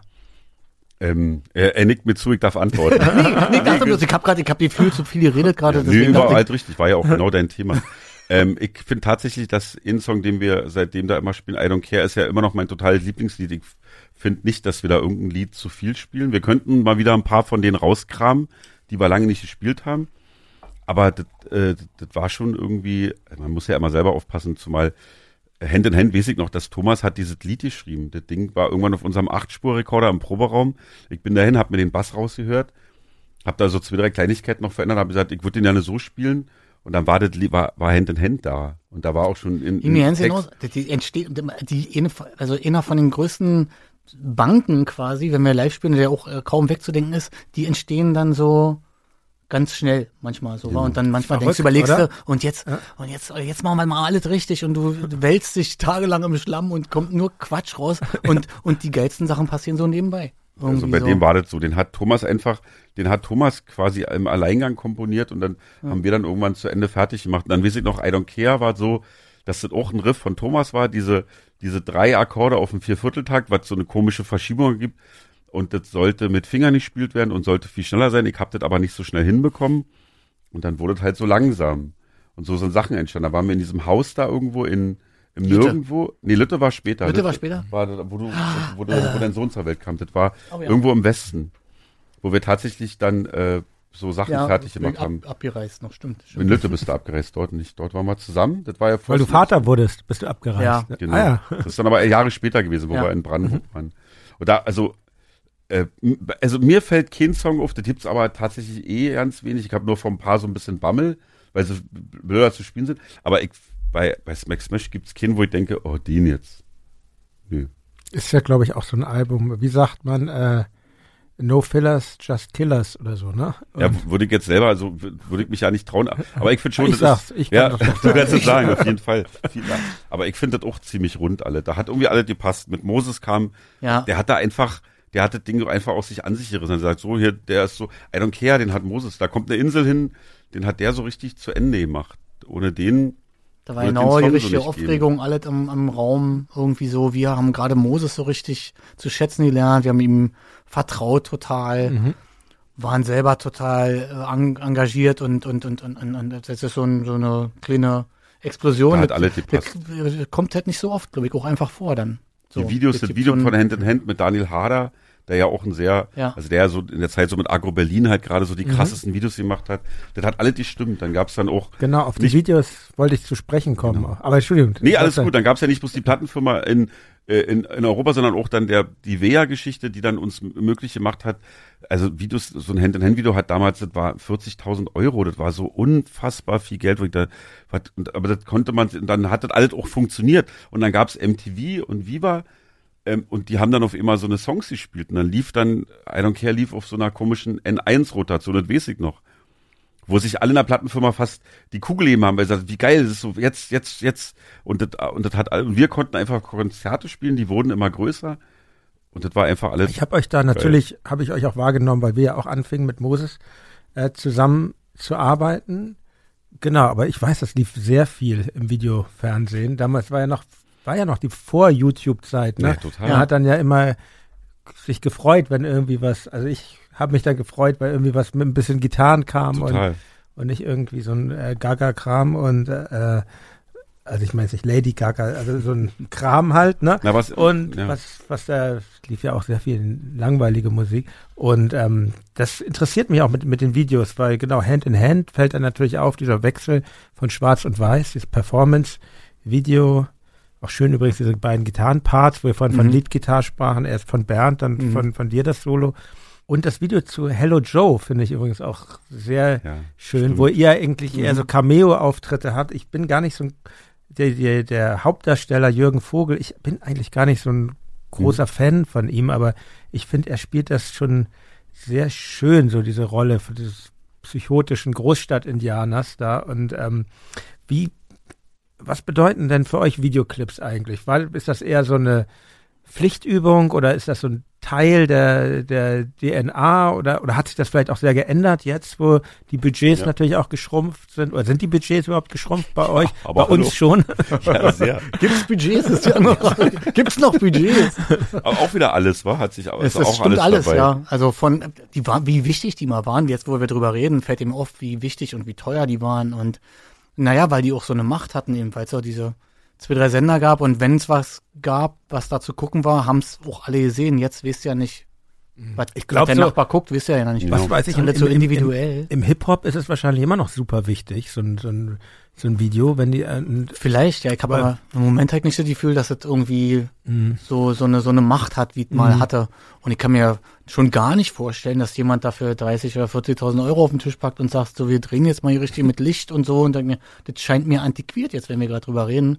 Passiert sowas noch? Ja, ne? Ja, ganz Bestimmt, sicher, aber bei dann halt anderen. bei, bei zeitgeistiger Musik. Wir sind, Ja. das ist ja kein Zeitgeist gerade. Also das, was jetzt alle Bands, die halt schon vor 20 Jahren angefangen haben, ist halt irgendwann nicht mehr die Zeit. Und Mhm. das 2004 waren halt die Beatsteaks und die Art von diesem Rock war halt Zeitgeist. Und dann warst du natürlich bereit. Und dann war Videos, also ich weiß noch, dieses Hello Joe Video, ähm, das waren richtig zwei Tage, Hand in Hand waren zwei Tage, I don't So ran die care. halt, ne? Richtig ein Regisseur, richtig Schauspieler und so, also richtig Bei- am Rad gedreht. Genau, bei, bei Hello Joe war es Sohan, genau. Und, und dann kommt auch so weit, dann kommt da so ein Typ wie jungen Vogel und macht ein Video. Dann, dann passt das alles und dann ist es auch völlig okay, dass es so groß wird. Die letzten Videos, die wir jetzt zu der EP gemacht haben, die haben wir quasi alle in Eigenregie mit einem Freund gemacht, selber. Und haben uns dann, also du aber hast auch, dir- ist auch charmant. das ist total. Und ähm, also alle drei Videos Shitlist und, und, und das jetzt, was du gemacht hast, total super. Ich wusste ja nicht, was da jetzt passiert. Peter wusste nicht, wie bei Monotonie, was ich da mache. Und wir haben gesagt, das macht ein Freund von uns, der Chris Guse, mit dem haben wir auch diesen Podcast gemacht und der ist schon lange, macht er viel visuellen Kram für uns. Und das war einfach so ein kleiner Kreis, war so auch drei Leute, einen halben Tag, super fertig, ist auch total toll. Aber Total damals schön. war das natürlich voll geil, wenn man wusste, und vielleicht geht dann einer mit dieser Beta-Kassette zur MTV und die sagen, ja, ja, das kommt jetzt auf eine Rotation. Mega. Dann hat sich Aber ja, fandet ihr es nicht auch schwer, so Video-Performance? Also ich wusste immer nicht, fand's diese in Playback Maske. spielen und so, wo Furchtbar. soll ich das? Ich habe mir mal blutige Finger geholt, weil ich so ringehauen habe in die Gitarrenseiten, weil ich irgendwas machen wollte, weil ich mir nichts machen konnte. Wisst ihr, dann lief da irgendwo dein Lied und so. Geht, die- kennst du das auch? Ich kenn das Man hat auch. so überperformt im Nachhinein. Also so. ich, ich, ich finde auch, man merkt auch, also ich finde, es gibt einen Unterschied zu Hand in Hand und zum Beispiel Jane became insanity. Entschuldigung, ich greife dir immer vor, aber Ja, bitte, bitte. Also da ist ja auch so ein Performance, wie du wisst, was Ja, wir da in diesem, ja. in diesem Postamt gedreht haben. Und das finde ich zum Beispiel richtig gut. Und das ist aber schon dann irgendwie das, naja, das achte, neunte oder so, was man in der Richtung gemacht hat. Hat man Routine. Und äh, das, man nee, ein da hat man ja. auch dann, also da, wisst ihr, dann ist, dann ist so die Maske, das wird richtig benutzt und das, und dann wird, also das ist alles so, ja, jetzt, jetzt performen wir halt, jetzt übertreibt man richtig. Da, da denke ich mir so, das ist ein richtig geiles Video. Hand in Hand sehe ich mich und denke mir so, Gott, Alter, du, Ja. du kommst dir so blöd vor die ganze Zeit und jetzt rockst du mal aus mit deinem Schlagzeuger und noch schlimmer ist Let Me In. Äh, wo, äh, Ja, letztens, und meine Tochter hat mit, also, Papa, du siehst ja total bescheuert aus. Ja, Mann, ich kann, man wusste das ja nicht anders. Und dann kriegst du irgendwann mit, dass das Eigentliche äh, ist ja das, was dann da passiert. Irgendwann merkst du, du hast eine Verantwortung, du musst jetzt irgendwie, du bist da, also Ja. am Anfang ist man noch so überrumpelt von der Maske und dem Licht und dem, jetzt dem Aufbau und so, dass du ja nicht richtig schnallst, dass das, was am Ende dann da zu sehen ist, die sehen die Maske nicht und die kriegen deine Aufregung ja nicht mit und so, also sondern du, dann machst du lieber äh, performe lieber irgendwie oder eben nicht. Sag, oder dann habt die Eier zu sagen, so, nö, das mag ich jetzt lieber nicht. Aber das hast du natürlich am Anfang nicht. So. Jetzt würde man sagen, na, das ist aber eine alberne Idee, ich stelle mich da nicht hin oder so. Ja, ja. Und dann wäre das Ding gestrichen. Und am Anfang denkst du, oh nee, da hat sich irgendjemand, der viel Geld kostet, was bei gedacht, dann steck mich da mal hin. Sehe halt scheiße aus, aber Also ich denke halt immer, wenn ich mir so Videos angucke von uns, dass zum Beispiel, ich weiß, du magst die jetzt nicht, aber eine Band wie Rammstein, die haben das für sich immer schon, das Medium Video, haben die für sich halt total klar gemacht und haben das Ding total durchgespielt. Und bei mir, ich denke, so, nur so bei mir denke mir so, ja, okay, ein Video, machen wir ein Video. Und war immer, gab Videos von uns, wo ich froh war, dass ich gar nicht dabei sein musste oder weil es ein Zeichentrickvideo gab. Die Phasen gab es auch. Ich weiß aber jetzt, dank dieser letzten Videos, die wir gemacht haben, hatte ich totalen Spaß. Jetzt mit Kurt Krömer da das Ding den ganzen Tag in der Kälte hat mir totalen Spaß gemacht. Und Das stimmt schon. Mit- die- Wir gehen, wir gehen langsam dazu über, dass wir das in was drehen, was uns, was uns Spaß macht. Ja. Aber wenn jemand sagen würde, ab morgen gibt's keine Videos mehr, würde ich sagen, oh Gott sei Dank. Ehrlich gesagt. also ich, für mich, also, weil du fragst es ganz am Anfang, ist es, ist es, ist es eher so Klotz am Bein. Für mich ist es gefühlt Klotz am Bein, auf jeden Fall. Na, erstmal ja, aber als ich zum Beispiel jetzt bei den letzten Sachen so hingefahren bin, dann hat mir das dann immer schon Spaß gemacht. Weil, weil ich das dann auch lustig finde, mit euch so, so, so einen Tag dann zu verbringen. Aber erstmal, also wenn man, also wenn ich es mir jetzt aussuchen könnte, würde ich sagen, du muss jetzt nicht sein. Ich kenne kenn dieses Gefühl. sehr Ja, du gut. auch. Aber wir haben auch schon lang kein Performance-Video mehr gemacht, jetzt so, so richtig. Also, genau. Mal sehen, wie es jetzt weitergeht. Ja. Aber ich finde es ich find's interessant, sich zu überlegen, ist ja auch eine Sache, die wir dann abgeben. Ne? Dann, es gibt ja eigentlich bei uns auch immer Regisseure Mhm. und sich so zu überlegen, ah, wer könnte denn jetzt für dieses Video gut sein oder so, das, das finde ich, das macht mir schon Spaß. Aber Ja. so vor der Kamera stehen ist auch nicht so mein Das stimmt, Ding. sich selber irgendwie da, da wenn, wenn man sich selber rausnehmen kann, dann Ja. könnte man wieder einen Ja. Sinn in dem w- weitergehenden Ding sehen. Da ist der Song und wie könnte man den jetzt bebildern? So. Genau, So, das ist meine irgendwie ich. okay, Das ist schon so. spannend, ne? Ja, Aber ähm, ich- aber in dem Moment, wo man dann selber mitmacht, so, oh Mensch, Ich fand das aber jetzt gerade äh, ganz zum Schluss mit, mit, mit Chris, der, das, der war ja zwar der Regisseur und hatte die Schnitten, aber da war ja irgendwie alles, die Ideen, also das war ja alles von, also das kam ja alles so, ihm, wir, wir zusammen haben das quasi. Das hat dann auch wieder totalen Spaß gemacht. Weil das aber auch so klein war. Und ich meine, die Unterhaltung ist ja nicht so, dass bei uns dann irgendwann Videos so und so viel, man hat dann auch, wir haben ja keine Millionen Platten verkauft. Das hat sich ja, wir haben schon immer vor jeder Platte diese Diskussion, diese Grundsatzdiskussion gehabt. Da gab's so, ähm, Leute der Band, wie an, für die wichtig, für die Videos total wichtig waren. Ein paar haben gesagt, ach, brauche ich nicht. Wir hatten schon immer so, ey, wollen wir denn überhaupt noch Videos machen? Wollen wir nicht Ach, einfach bloß, Kenn kennst du ich doch bestimmt auch, ja, oder? mhm. Das ist, ja, von ganz früher auch, so wo das dann auch eher so, ja, wir sind doch eine Indie-Band und aber ihr habt doch krass doch- diesen Verweigerungs, diese Verweigerungshaltung war für euch ja auch so. Aber wir haben es dann doch immer gemacht, weil wir es ja eigentlich gemacht. gut fanden und ich, wenn ich jetzt so im Nachhinein, wenn mir jetzt Leute erzählen, die man irgendwie kennt, ja, damals, ja, ich habe euch, so viele haben uns über Viva und Ja, ja. MTV kennengelernt. Ja, Das ich ist halt auch auch am Ende Tokotronic auf habe ich jeden Fall. immer ein geiler Style. War immer, war immer, war, also den Style, den ihr damals gemacht habt, hat Crow 20 Jahre später angefangen und, und, und Insta-Filter und so, also der Look, also ist mir irgendwann mal aufgefallen. Nee, ernsthaft, und so, ja geil, Tokotronic haben sowas schon bei ihrer ersten Platte gemacht. So, guten Morgen, Und dann Herr ist es Crow. halt natürlich, auch was, kriegst du ja dann mit. Manche Sachen, wenn es dann dein Beruf ist, musst du halt machen. Die sind, manche Sachen sind halt nicht so Mhm. furchtbar geil. Und das gehört halt dann trotzdem dazu, um das, was du eigentlich rausbringen willst, äh, dem das zu beflügeln. Und da gehört ein Video dazu. Das ist so, Ja. das macht man halt, das gehört dazu. Mhm. Das, damit erreichst du Leute, das bringt Reichweite für die Musik. Dadurch machst du vielleicht Konzerthallen voll irgendwann oder, oder kleine Clubs. Und das war dann die, weswegen man das dann macht. Stimmt, und so ja, die adäquate Ja. Form Ja. zu finden, ist dann Na, stimmt. Macht Spaß, ja. Das Album Smack Smash, über das wir jetzt sprechen, hat sich ja sehr gut verkauft. Ne? Ich glaube, eine Platin-Auszeichnung, das sind Die, die, also, da war, schön, dass, dass du das sagst. Auf die warten wir noch. Wir haben noch keine Platin. Geil, Peter wusste, ja, wir kriegen, wusste noch, nicht. wir kriegen noch einen Platin-Award dafür. Echt? Von wem kriegen wir den? Ja. Naja, von, von Epitaph. Von der also es sind ähm, über 200.000 Ja. verkauft und ähm, war mir mit meiner Band noch nicht vergönnt. ähm, wie schaff, aber wie ist das mit, so- mit so einem Erfolg? Schaff, schafft das, schafft das nicht auch Druck? Naja, dadurch, dass Peter zum Beispiel jetzt nicht mal wusste, dass wir da so einen Erfolg haben, kannst du ja auch keinen Druck machen. Das ist das Auch daran. Martin mit 200.000, da haben sie doch schon an den Zahlen gedreht, dass sie ja, früher klar, feiern können. Naja, wir waren früher Oder? waren es 500. Aber wir haben ja auch bei 100.000 Gold bekommen. Das war ja. Ja. früher auch mehr. Man muss ja dazu sagen, dass die Platte vor fast 20 Jahren erschienen ist. Also Mhm. dieser, wenn man jetzt innerhalb von, ich sag mal, halben Jahr 200.000 Platten verkauft, dann macht sich dieser Erfolg ja, glaube ich, ganz anders bemerkbar. Aber bei uns, das lief ja so normal und langsam weiter. Also klar waren irgendwann Die hat quasi immer weiter abverkauft, wenn dann, das ist ja oft Genau. so, wenn eine neue Platte veröffentlicht, ein neues Album veröffentlicht wird, dann ziehen die alten Genau. ja, Tonträger auch nochmal an, wie man so schön sagt, ja. Aber naja, trotzdem, also es war ja es ein erfolgreiches Album. Ist total äh, erfolgreich. Aber äh, also die Plattenverkäufe waren jetzt nicht wirklich für uns das greif, greifbar waren. Da gab in Berlin die Columbia-Halle. Äh, erst war der Columbia-Club voll, dann zweimal. Dann war die Columbia-Halle voll. Dann hat man auf immer überlegt, dann kam unser Booker und sagt so, naja, überlegt mal, was mit der Wuhlheide ist. Und dann, also da sitzen auch die Ben das ist- Richtchen. Ja, da ist der das immer ja so, Wahnsinn. naja, Kiki, wie komm, komm- kommst du jetzt darauf?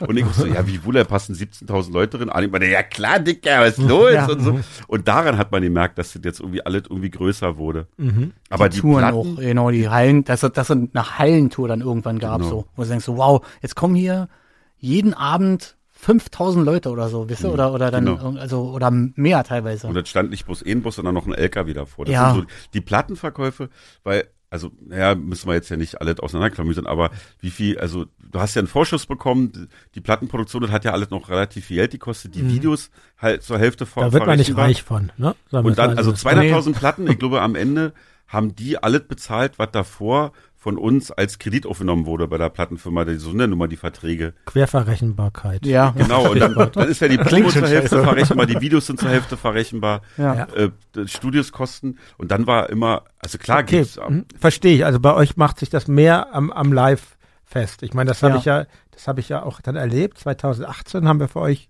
Support gemacht. Das ist auch Ja. schon wieder fast drei Jahre her. Ähm, in der Waldbühne.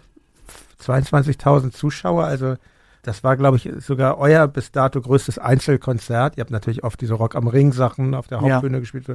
Aber also, als ich da auf dieser Bühne stand und ich bin eigentlich nicht so aufgeregt, hatte ich schon echt echtes Muffensausen, weil um mal euch zu zitieren, weil bei der Waldbühne ja auch, das ist ja, die Leute sind ja so nah, obwohl Ja. das so riesig ist. Und ähm, ich polemisiere eigentlich immer sehr gern so gegen Animation, wenn so Bands sowas machen. Jetzt hier, Mhm, ich weiß. hebt die Hände. Ja, genau, und genau. Jetzt setzt ihr euch alle hin, kniet ihr euch hin und ähm, ist irgendwie nicht mein Ding. Aber bei euch fand, als ich mir das da Mhm. ich fand es irgendwie total angenehm, weil es so, äh, es hatte halt nicht dieses, äh, ich sag immer so dieses Reichsparteitagsmäßige. nicht dieser Animationsfaschismus. ja, genau. Ja, ja. Es ist halt sehr friedlich und ähm, aber es ist ja volle volle Kanne mit Mitmachkonzert, sagen wir mal so. Ja. Wie wie ist das eigentlich jetzt mittlerweile? Denkt ihr beim Komponieren und Arrangieren schon schon sowas mit? Welcher Part könnte gut live funktionieren? Also fließt das in das Aufnehmen schon mit ein oder oder werden die Songs eher umgearbeitet dann?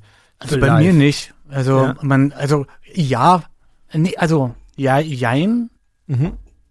Also es gibt, weil es, also die, die, die Realität hat gezeigt, dass das, du kannst ja gerne denken, was du möchtest oder dir was ausmalen, Ja. aber die Leute entscheiden selber, Mhm. wo es abgeht oder wo Ja, nicht. ja. Von daher ist es eher müßig jetzt zu meinen und dann geht's bei dem Refrain nach voll rund, weil der so geil, äh, also äh, das ist eher Quatsch. Ähm, man, ähm, man, nee, aber man, äh, man ertappt sich dabei, dass man denkt, oh, das könnte gut funktionieren. Mhm. Ja, So, so sowas denkt man schon mal, Mhm. ähm, aber man Täuscht sich auch manchmal dann. man ja. täuscht sich sehr oft und, und man deswegen misst man dem nicht wirklich viel Bedeutung bei. Aber der Satz ist schon öfter, wenn wir so im Proberaum waren und sie probt haben für so Platten so, oh, und das macht, also ich glaube, das kann man anders formulieren, das macht bestimmt voll geil live zu spielen. Ja, das sagen wir ganz Spaß, oft. genau. Und also so Let Me In macht halt voll Bock live zu spielen, weil es halt diesen krassen Strophe Refrain und Mhm. du hast so diese, ähm, dass das dann quasi sich halt transportiert von den fünf Deppen da oben zu, also das, wenn, wenn uns das fünf, allen fünf Spaß macht, dann macht es ja vielleicht auch noch mehr Leuten Spaß. Das ist, glaube ich, so eine ganz einfache Rechnung. Und wenn so wie Hand in Hand, die so, so simpel aufgebaut sind mit diesem, ah, jetzt ist der Refrain, ja, dann na, natürlich, ah, jetzt, dann sagen ja alle, okay, jetzt kommt der Refrain. Und das, das ist dann, glaube ich, das Einzige, dass wir sagen, oh, da freut mich, du sagst manchmal, oh, da freut mich voll, den live zu spielen. Genau. Das ist aber was anderes, als zu sagen, ey, aber da jetzt richtig ab nachher bei dem Ding. Ja, das ja, kann nee, man also so kalkülmäßig, äh, das, das, ist- nee, wenn du die- Antwort haben willst, nee, so können wir, so können wir auch ja nicht schreiben. Glaube ich, würde nicht funktionieren auch. Mhm. Wäre ja schön, wenn das funktionieren würde. wäre es wahrscheinlich, wäre auch irgendwie kein Spaß dann wahrscheinlich. Ja, nee, dann geht's ja Weil nur noch. ist es ja, ja, ich glaube, das ist ja das, das, das Interessante, weil, was, weshalb ich so oft dagegen polemisiere, ist, weil, weil ich oft finde, dass das so, eine, so einen Dienstleistungscharakter hat, dieses, diese Konzerte und die Leute kommen da hin und dann wie so, ein, wie so eine Sportanimation. Ja. Das ist, Auf dem Traumschiff, Hab- so jetzt mal ja, habe ich aber bei euch anders empfunden, da in der Waldbühne zum Beispiel. Das ist schon, ähm, ja, also man muss ja auch sagen, Arnim ist ja einfach der, Ja, ich wollte schon meinen, der totale Frontmann, der hat da Ja. ja auch irgendwie so artistische Neigung und äh, Der ist ja Artistensohn, ja. ja. genau. Und äh, Crowdsurfing auf, auf was? Ja. Auf Gitarrenkoffern und Auf allem, was äh, Am rumliegt. Anfang hat er wirklich ein Surfboard und dann war der dann ein Gitarrenkoffer. Das stimmt, der hat da einen, er hat da einen extremen Draht für auch Leute mitzureißen und so. Mhm. Und der so, und, und, also, ohne den würde das so, wäre nie, hätte nie so funktioniert, wie es funktioniert hat für uns live, wenn du nicht jemand hast, der vorne wirklich, wirkliche Verbindungen macht. Oder versucht Mhm. zumindest. Der reißt sich da alle draus. Da kannst du jetzt, da gibt's jetzt mehrere, die jetzt ähnlich gut spielen könnten sozusagen, aber dann so die Kombination irgendwie so, dass du dann, dass wir das dann auch mitgehen, sozusagen, Mhm. dass dann keiner sagt so, nee, wir hatten gesagt, das, das steht da auf dem Platz. so, das ist dann so die Kombination. Das, das stimmt. Ich frage mich immer auch oft, wo der Unterschied ist. Aber der Unterschied ist in diesem get the fuck up. Das, ist, halt- das spricht mich halt nicht an, dann möchte ich nicht mitmachen. Wisst ihr? Aber wenn, wenn du nett gefragt aber wirst? wenn du nett gefragt wirst. Ja, das- das oder jemand ich ja. eindringlich sagt, oh komm jetzt, ey, oder ja, bis da hinten, los jetzt. Und, und das ist wie ein guter Sportlehrer. Dann machen Mhm. halt alle mit. So wisst ihr, also so.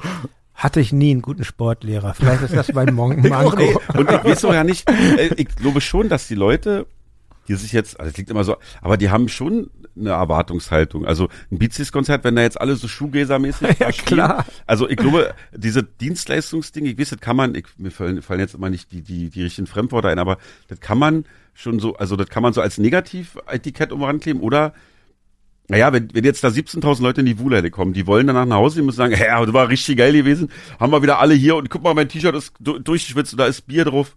Das ist ja auch so. Klar, das möchte ich ja auch niemand, das möchte ich auch niemand absprechen. Genau, und, und Also, dann ist es ja irgendwie ganz toll, dass man das einfach äh, ähm, überzeugt äh, so macht, also weil man Mhm. das selber auch gut findet. Dann wird da einfach abgeliefert, weil man halt auch in gewissermaßen so einen Dienstleistungsgedanken ähm, da irgendwie erfüllt, so ein bisschen. Ich glaube, also die Leute kaufen sich ein Ticket für eine Band, weil sie das haben wollen oder das haben wollen und dann dann wäre ja toll, wenn derjenige, der da oben steht, das auch gerne abliefert. Ja klar. Und nicht sagt also, so, nee, also Michael Jackson sagt so, nee, tanzen tue ich jetzt nicht mehr. und dann, dann sagen alle, ja, aber das ist ja nun mal die halbe Miete, Ja. Dicker. Du musst Ja, jetzt nun mal deswegen tanzen. sind wir da. So, das ist schon wichtig. Und das passt glücklicherweise, dass wir halt auch noch Bock haben. Ich glaube, irgendwann wird's altersmäßig schwer mit den Knien und so. Und jetzt Peter mit dem Rücken mit Let Me In, da muss man halt mal kicken. Aber noch macht's ja Spaß. Noch ist ja, finde ich, das Stimmt, wir haben uns ja selber auch immer das. ich kann das gerade nicht, ich kann mich Nee. gerade nicht in Ach, kommt, mein Knie ne, das- es kommt, ach, kommt alles wieder. Kommt alles wieder. Das mobilisieren wir. Da wird gespritzt, Thorsten. Limbo Messiah hieß das Nachfolgealbum, das 2007 erschien von Smack Smash. Ähm, auch gute Verkäufe, wieder produziert von Moses Schneider. Ähm, ich weiß noch, dass ich mich damals irgendwie ähm, äh, über den Titel amüsiert habe. Das mache ich überhaupt nicht despektierlich, weil ich fand so Hat dein Sänger übrigens Anteil dran an dem Titel?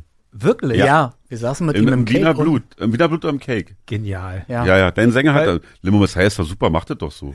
Okay, na, wenn der das sagt, weiß ich noch, dass wir, Ja. na, ey, wenn der Sänger von Tokotronic das sagt. Genau, wir waren im Titel überlegen, wie sie Ja. und er hat uns den erklärt und zwar so erklärt, dass er ja, genau so Das war die- deswegen heißt das Ding jetzt. bin da raus, war so, und, ey, und ich finde so, dass auch dieses Ding dann, weil finde ich jetzt wus, wusste ich gar nicht, Ach, finde ich schön. jetzt super, dass ihr das, ähm, dass ihr das, weil weil ich dachte so, ah so machen die das, das ist ja, weil das auch so phonetisch ist und so und so, ja. das macht schon so Stimmung auch irgendwie. Ja, ja. Das war ganz Also geil. ganz anders als wir arbeiten, aber es ist ja interessant, dass Dirk dann da seine äh, Finger im Spiel Ja, hat ja. noch. Ähm, ähm, ja, was, was, was macht für euch einen guten Albumtitel aus? Oh, das ist ohne gute Frage. Haben wir auch ein paar Mal, ich weiß nicht.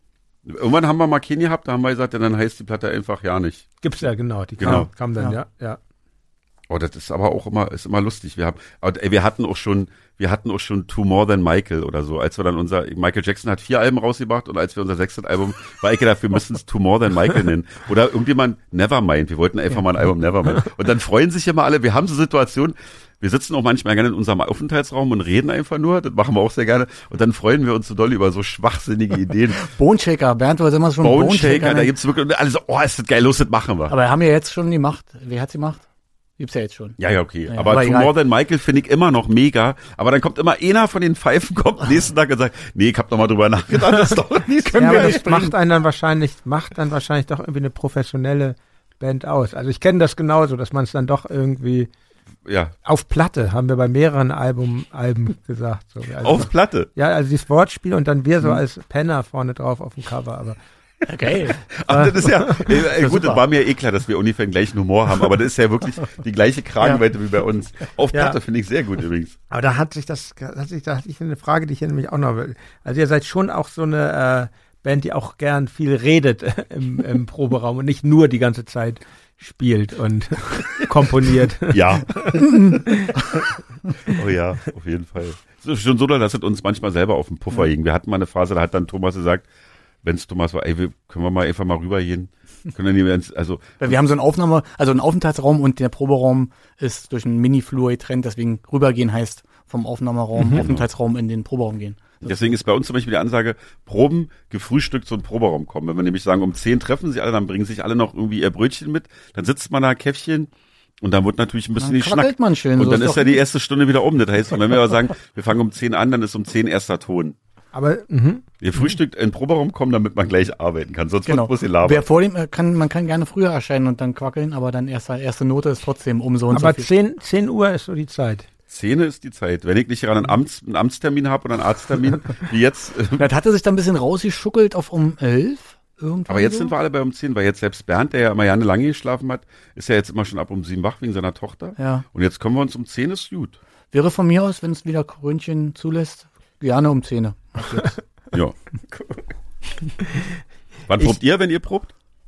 Ja, es gibt da auch verschiedene Befindlichkeiten, aber es wird ähm, äh, auch gerne ein bisschen früher, aber Auch früher. eher so elf, zwölf. Und dann richtig so auch mit Mittagspause und dann wieder ansetzen oder? Ja, auch gern mal, ja. ja. ist halt wie bei uns. Aber es hat sich so früher als, natürlich, früher hat man abends geprobt, Ja, ne, ja. als junge Ja. Band so. Und dann mit Bier und so. Und bis, ja. bis, bis eben wirklich Ey. die Luft raus war und dann. Ja. Bier habe ich schon ewig lange kein Bier Dafür mehr beim Proben. plädiere ich übrigens, habe ich schon auf mehreren Bandsitzungen versucht, wieder ein, einzuführen, diese, äh, es gibt nix Open End abends und, und ein Bierchen Probe einzuführen. Wieder diese, wo man bloß, ja, vielleicht Cola auch. Schnaps.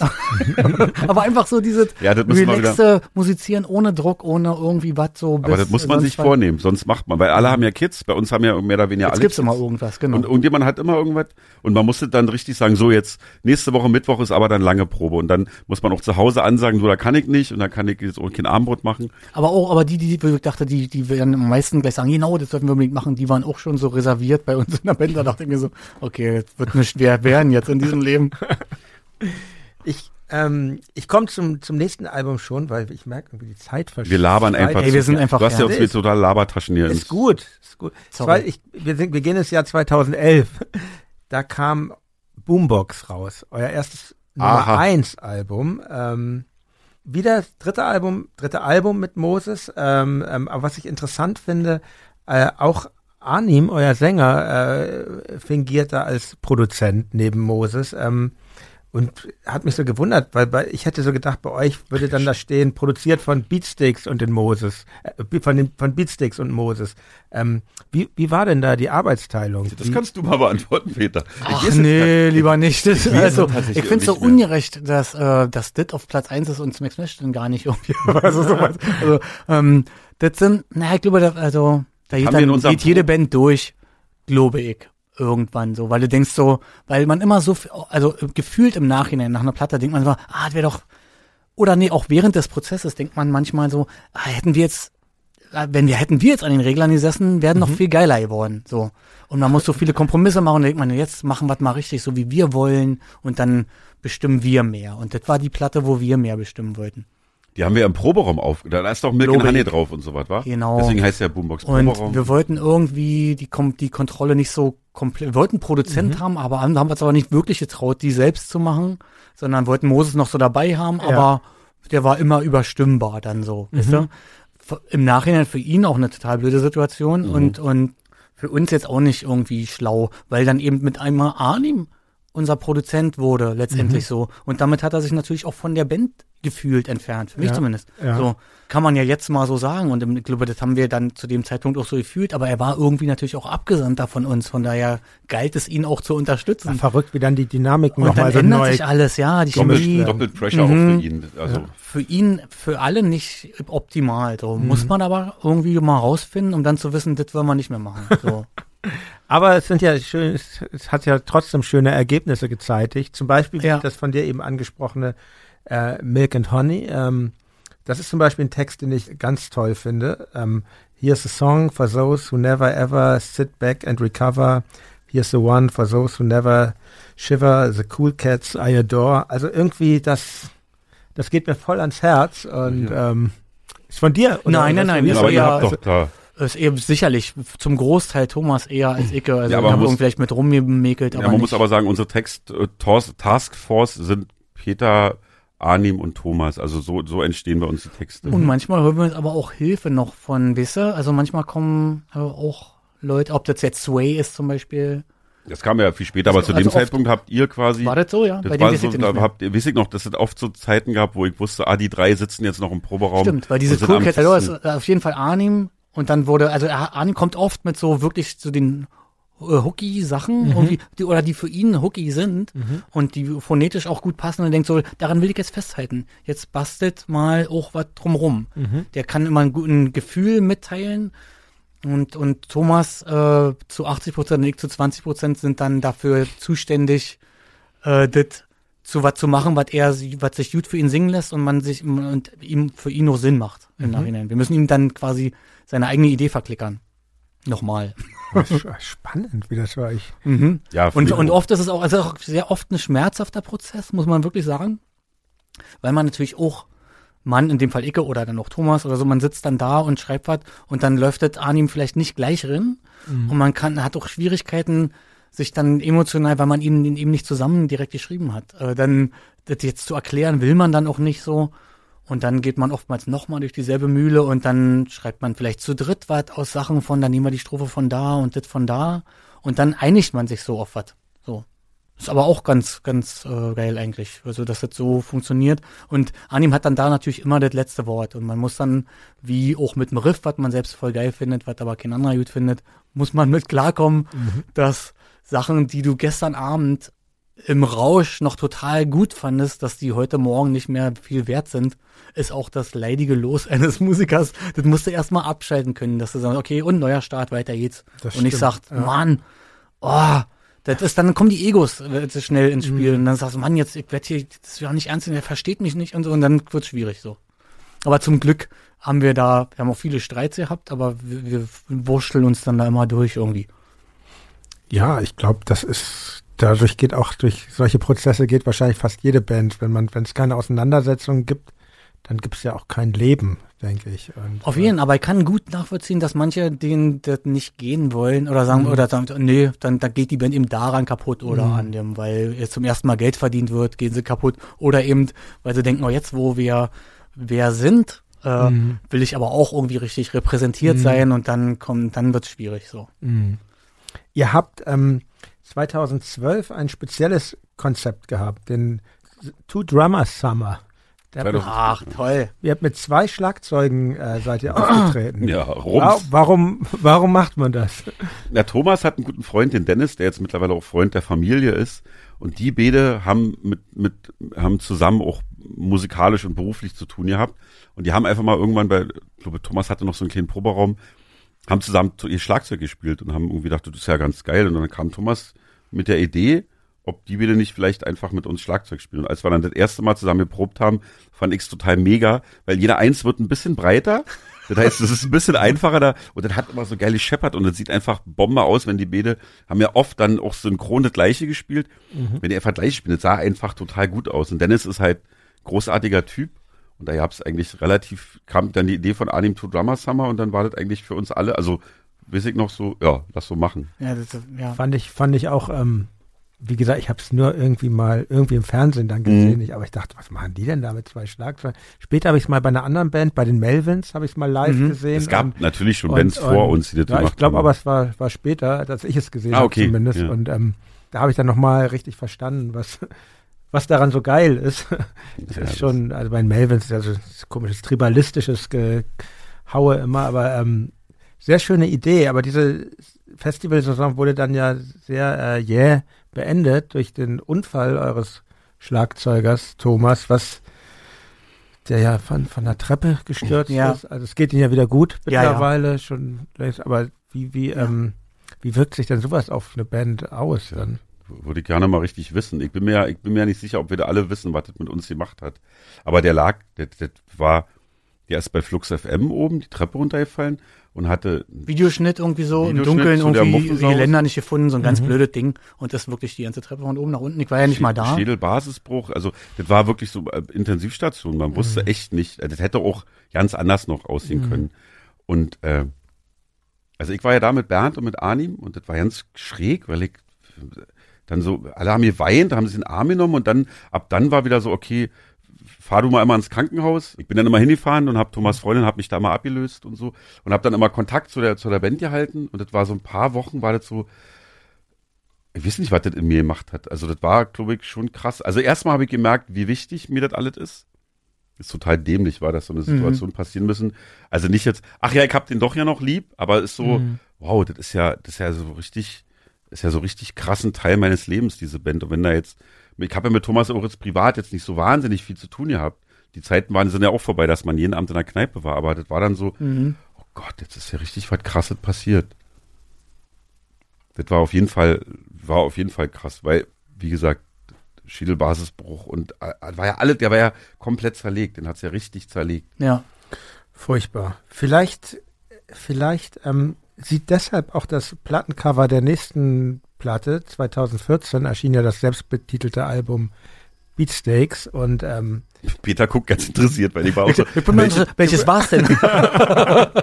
und ich habe mich irgendwie so über dieses Cover gefreut, weil ich finde, das ist so ein tolles Bild, dieses Bandporträt, wo ihr da auf diesem Steg Schwarz-Weiß, sitzt, ja. mit den geringelten Badeanzügen. Genau, das ist so, Ja. das, ich, glaube, dass vielleicht hat das was auch mit diesem Unfall zu tun, weil da ist so dieser Bandzusammenhalt und, und, und Freundschaft Ja. ist da so, wird da so optisch dargestellt, finde ich. Ähm, wieder Nummer eins Album, nee, ja, wieder Nummer eins Album, genau, wieder Gold, ähm, mit Hits wie Gentleman of the Year und, ähm, und bei den, bei den Credits ist Walter Schreifels ähm, als Co-Producer Vocals aufgeführt. Der Mhm. ist, ähm, man muss dazu sagen, alle, die Hardcore lieben, kennen den Namen. War Mitglied der wirklich legendären, kann man sagen, Bands Use of Today, Straight Edge Hardcore Band und Gorilla Biscuits.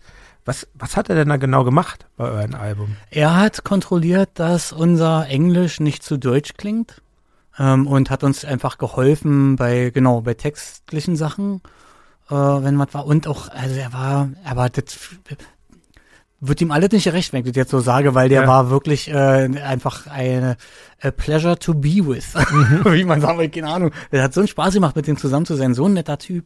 Er hat den Humor oben gehalten. Wir kamen so auf einer personellen Ebene extrem gut mit ihm klar. Ja, wie würde ich denn das genau? Und er hat einfach gekickt.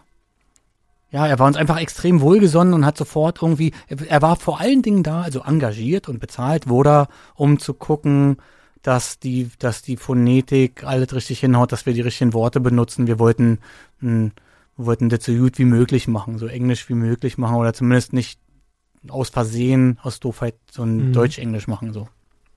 Deswegen war er da. Weißt du, das, das stimmt das? Naja, ich war ja, ihr wart ja meistens zu dritt mit ihm und aber genauso hätte ich jetzt, ich hätte so ähnlich gesagt, ja. Wir sind die Texte mit ihm durchgegangen. Er hat gesagt, das würde er so mal. Er hat uns oft wirklich unter die Arme gegriffen, Texte mitgeschrieben Mhm. oder umgeschrieben. Mhm. Und um noch ein paar Namen zu droppen, ein Jahr später ähm, da kam so ein ziemlich irrer Remix von euch raus. Ähm, das äh, kann ich vielleicht auch den Hörerinnen und Hörern nochmal empfehlen, wenn man mal die Beatsteaks ganz anders erleben will. Also ein Remix der, des Produzenten Duos. Duos oder Trios? Crowds? Ist ein drei sind drei Trio Mhm. ähm, von Make a Wish. Make a Wish versus the Crowds featuring Casper, Felix Kummer, Sio und Materia. Wie, Mhm. was ist denn das für ein Star-Aufgebot des Ja, so sollte, also wir hatten immer eine Idee, dass wir aus Make-A-Wish, wäre doch geil, weil mich hat ja immer so an, ich glaube, wie heißt der Song von Santigold, diese Desperate Youth, so an, an den hat, hat, hat mich der Song erinnert und hat mir so, oh, wäre doch toll, wenn wir so einen Remix machen können. Wir haben eigentlich, von uns gibt's schon immer Remixe. Timo Maas hat schon Re- Remixe gemacht oder die Drunken Masters von Cheap Commons, also es gibt schon immer auf B-Seiten oder auf irgendwelchen, na doch, B-Seiten sind es Mhm. immer, irgendwelche Remixe. Und die Krauts, die sind ja nun mal dicke mit so vielen Leuten. Und da haben wir gesagt, das können wir doch mal ausnutzen. Und die mit Martin sind sie sowieso immer am Machen. Mhm. Und dann haben die einfach so ihre Lieblingsrapper gefragt. Und als dann SSIO zur, zur Debatte stand, habe ich mich tatsächlich sehr gefreut, weil ich den sehr, sehr gut äh, mochte. Und das haben die dann einfach klar gemacht. Ich glaube, der hat uns in, in seinem Leben noch nie gehört oder man hat sich noch nie gesehen. Aber der hat dann einfach seinen 16er da abgeliefert. Und ich habe ganz doll gehofft, dass das alle gut finden, weil, obwohl er benutzt, glaube ich, auch nicht unbedingt Schimpfworte oder so, war. Das ist nicht ganz so, nicht ganz so schlüpfrig wie sonst seine Texte. Nee, ich glaube nicht, sonst hätte Nee, ich schon was gesagt. sonst hätte, nämlich, nee, sonst hätte nämlich Peter zu Recht gesagt, ja, aber das finde ich, und deswegen war ich dann Mhm. total selig, dass dieser Remix entstanden ist. ist schon eine ziemlich gigantomane Mischung. Und, ähm, und euer letztes Album, was ihr gemacht habt, es gibt jetzt ja aktuell die EP, aber das letzte Album, ähm, wo ich schon sage, äh, Gigantoman, ähm, ist 2017 erschienen. Yours heißt das. Und ähm, erstmal wieder, wollte ich sagen, sehr schönes Cover. Das Jack, Schön. das ist Ja, ich weiß noch, als ich, als ich irgendwann ähm, so bei mir in der Gegend rumfuhr, plötzlich hingen da diese Bauzaunplakate, dieses Jack. Da, oh, das ist ja ein schönes Tier hier, ist ja schön, dass das hier hängt. tatsächlich auch. Wie, wo kam, wo kam das her? Ist es euch zugelaufen? Wie? Der, der, unser unser unser A&A-Typ, der der der ähm, hat uns irgendwann, der war bei uns im Proberaum, hat ein paar Songs gehört und ist da mit Management essen gegangen und schickte uns aus Spaß das Bild von dem Jack, hat er so Beats sich drüber geschrieben, ja, äh, Cover ist ja fertig und das hat Arnim so bekommen, zeigte uns, sind wir alle so, boah, das ist ja Kevin, das ist ja, das ist ja toll. Das war so ein Platzhalter und wir und das war so, Lieb ich fand das so cool, dass, dass dieses arme Tier da so stand mit diesem, hat, hat sich auch so, hat sich wirklich warm angefühlt, dass er mit diesem bunten Ding da Oder noch so und behangen und uns durchs Dorf gejagt, so Nochmal. wie wir. So Wir haben uns so identifiziert mit diesem Jack, mit dem Ring durch die Nase kommen, da eine, eine Arena-Runde kannst du mal drehen. So, und äh, das fanden wir sehr schön. Und, und da niemand von uns, weil das immer diese leidige Thema ist, hier Albumtitel suchen, Cover machen, uh, ähm, und da war es schon so fertig und alle fanden es und dann haben wir, glaube ich, das Momentum auch gut genutzt und uns von allen so ein, ja, so ist es jetzt. Fertig. Und war, war so toll, dass das mal so schnell Da waren ging. alle froh, dass sie das Thema durch hatten, stimmt, ja. Gut, ja, gute Entscheidung, finde ich. Und ähm, ich würde mal sagen, das Album ist wirklich das vielfältigste in eurer Geschichte. Also 21 Songs sind erstmal drauf. ja voll, voll Zeitgeist. Alle bringen Tracks raus, wir machen erstmal ein Doppelalbum. Hört sich doch keiner an. Also, wenn man bösartiger Kritiker wäre, würde man sagen, gemischt Warenlagen, aber ich, ich sehe das nicht so. Ich habe mir das mal ein bisschen genauer angehört und sag so, also ich finde, da steckt sehr, sehr viel Arbeit drin. Die Liste an Leuten, die dann mitgearbeitet haben, ist sehr lang und sehr divers.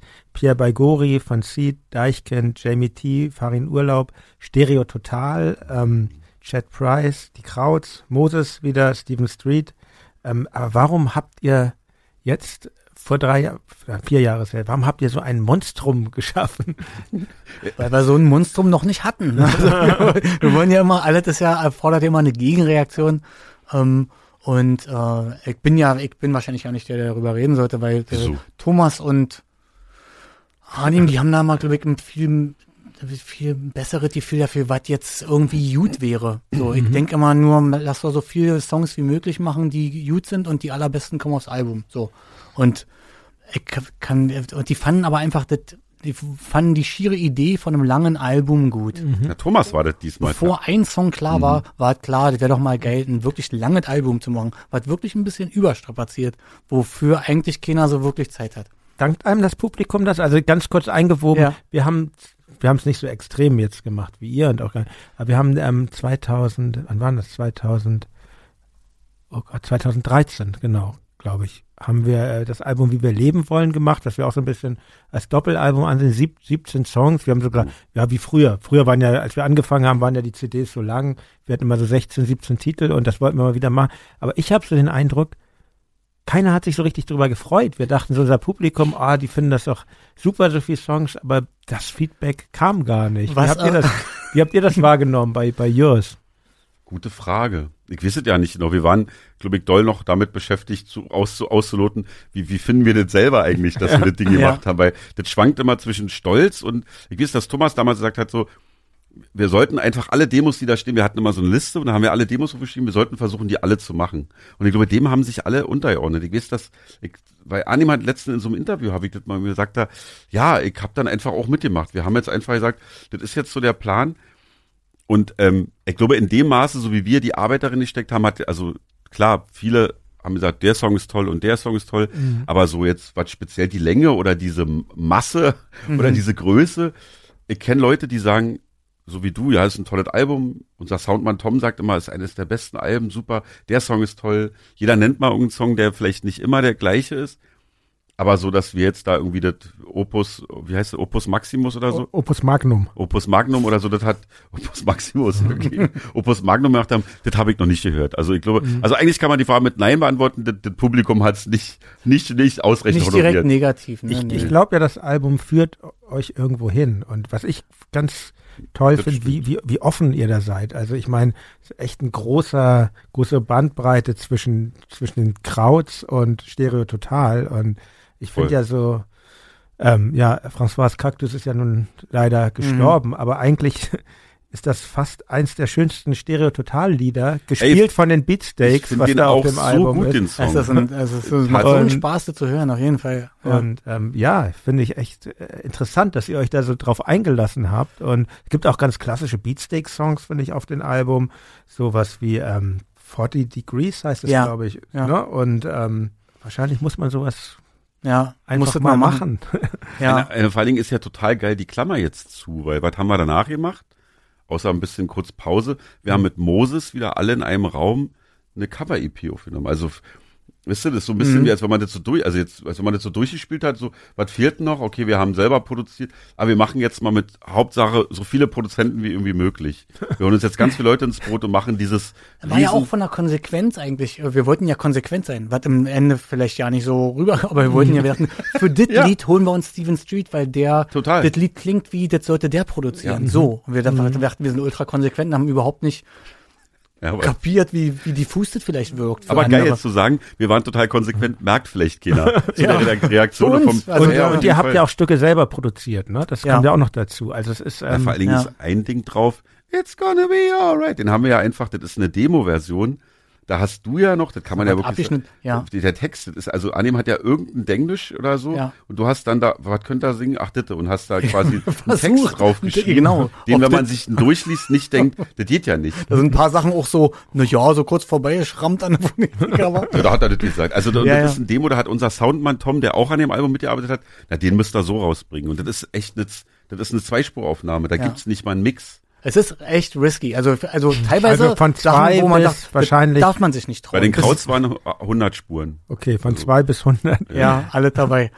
Ich verstehe auch, dass man sagt, so ist ein gemischt Warenladen, empfinde ich übrigens also ähm, gar nicht so unbedingt als äh, was Negatives, sondern ich gehe gerne irgendwo rein und Gemischtwarenladen. Kaugummi, Bräuchner Und dann finde ich schön, äh, äh, sieht ein bisschen nach Sellout aus, Ja. wenn man wenn man ehrlich ist, aber eigentlich so, was gefällt denn dir? Nimm dir doch das, was dir gefällt. Total. Und was dir nicht gefällt, Ach, hörst das du halt nicht. Vielleicht, ist eine ja, Banane. vielleicht Ja, kommt ja, ja, für dich super. ein Album von zehn Songs raus. Du hörst ja halt die anderen elf nicht.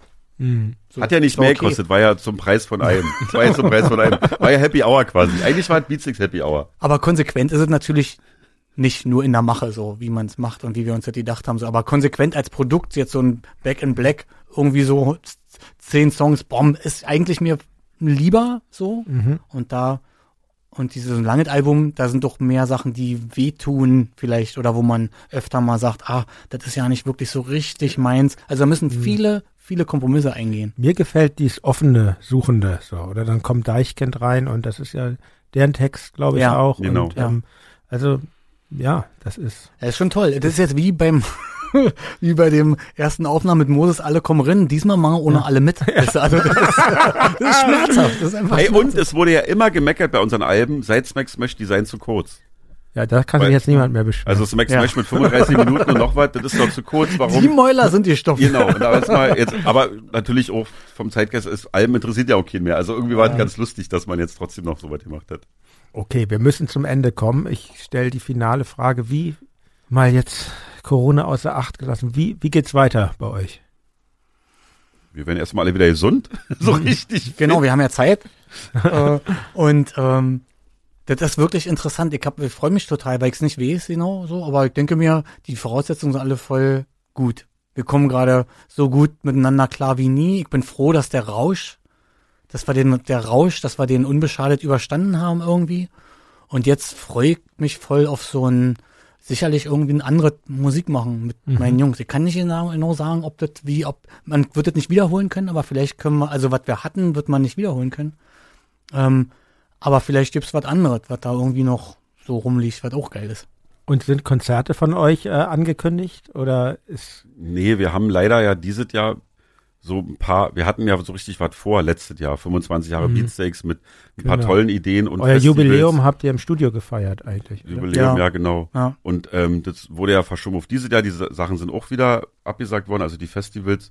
Und also, also eigentlich, wir sind ja bereit. Man könnte ja, also, wisst ihr, wenn jetzt dieser Covid-Kram nicht wäre, wir könnten ja Konzerte spielen. Okay, also es, es geht auch bei euch los, wenn es wieder losgeht. Ja, müssen wir. Ja. Ja. was willst du denn sonst machen, Jan?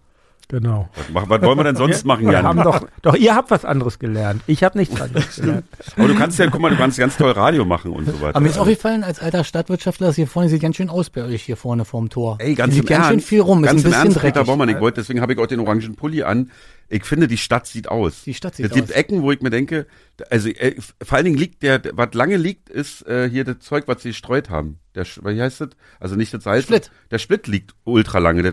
Und, also das wird wenig. Die BSR könnte, also Personal, Ja, da, da würde ich jetzt mal kurz in die Bresche springen, weil die können ab und zu kannst noch mal äh, nachts richtig runterreißen die Temperaturen, die Brücken können überfrieren und das ist Quatsch, wenn du jetzt schon Kern ins Rennen schickst, die saugen Ich auf. finde, dass die Stadt sehr dreckig ist an vielen Ja, Stellen. ich, genau. Ich oute mich auch als Spießer, mich nervt es aber auch. es, Ja, ohne Scheiß, ich fahre lang und denke mir so, wie sieht denn das hier aus?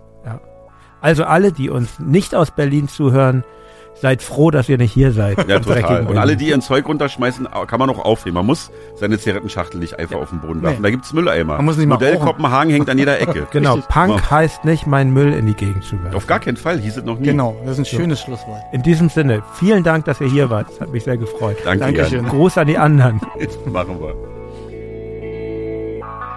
Das war mein Gespräch mit Peter und Thorsten von den Beatsteaks. Ich hoffe, dass es euch gefallen hat. Wenn ihr Feedback zur Folge oder zum Podcast habt, schreibt mir wie immer gerne eine Mail an reflektor.4000herz.de.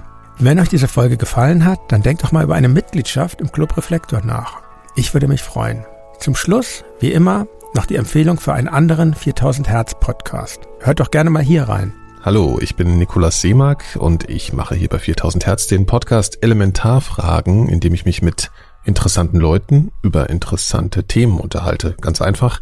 Ich spreche da mit ganz unterschiedlichen Menschen zu ganz verschiedenen Themen und in der aktuellen Folge habe ich den wohl allseits gut bekannten Wissenschaftsjournalisten Ranga Yogeshwar zu Gast. Wir erleben, finde ich, wenn wir mal ganz ehrlich sind, auch eine Entwicklung, bei der viele Dinge komplex geworden sind und wir lassen ganz viele Menschen links liegen. Also wir reden jetzt ein Jahr von Corona und ich mache eine Wette, dass ein Großteil der Menschen in unserem Land eigentlich nicht mal den Unterschied zwischen Virus und Bakterium kennt. Ja? Aber wir reden in Talkshows über mRNA-Impfstoffe und das verunsichert Menschen. Und ich finde, an der Stelle müssen wir eben genau die Empathie haben, zu verstehen, das sind Dinge, die kompliziert sind. Wir leben ohnehin in Zeiten, wo von ganz vielen Menschen etwas als Fortschritt erlebt wird, was sie zwingt, sich immer wieder neu zu orientieren. Und das ist nicht immer Lust, das ist manchmal auch eher ein Zwang, das ist eher Druck, das ist eher Stress. Und wenn man das antizipiert, ich glaube, dann kommt man weiter. Wer die ganze Folge hören will, geht auf elementarfragen.4000herz.de. Da gibt's dann auch alle meine weiteren Interviews. Herzlichen Dank fürs Zuhören und bis zum nächsten Mal. Euer Jan Müller.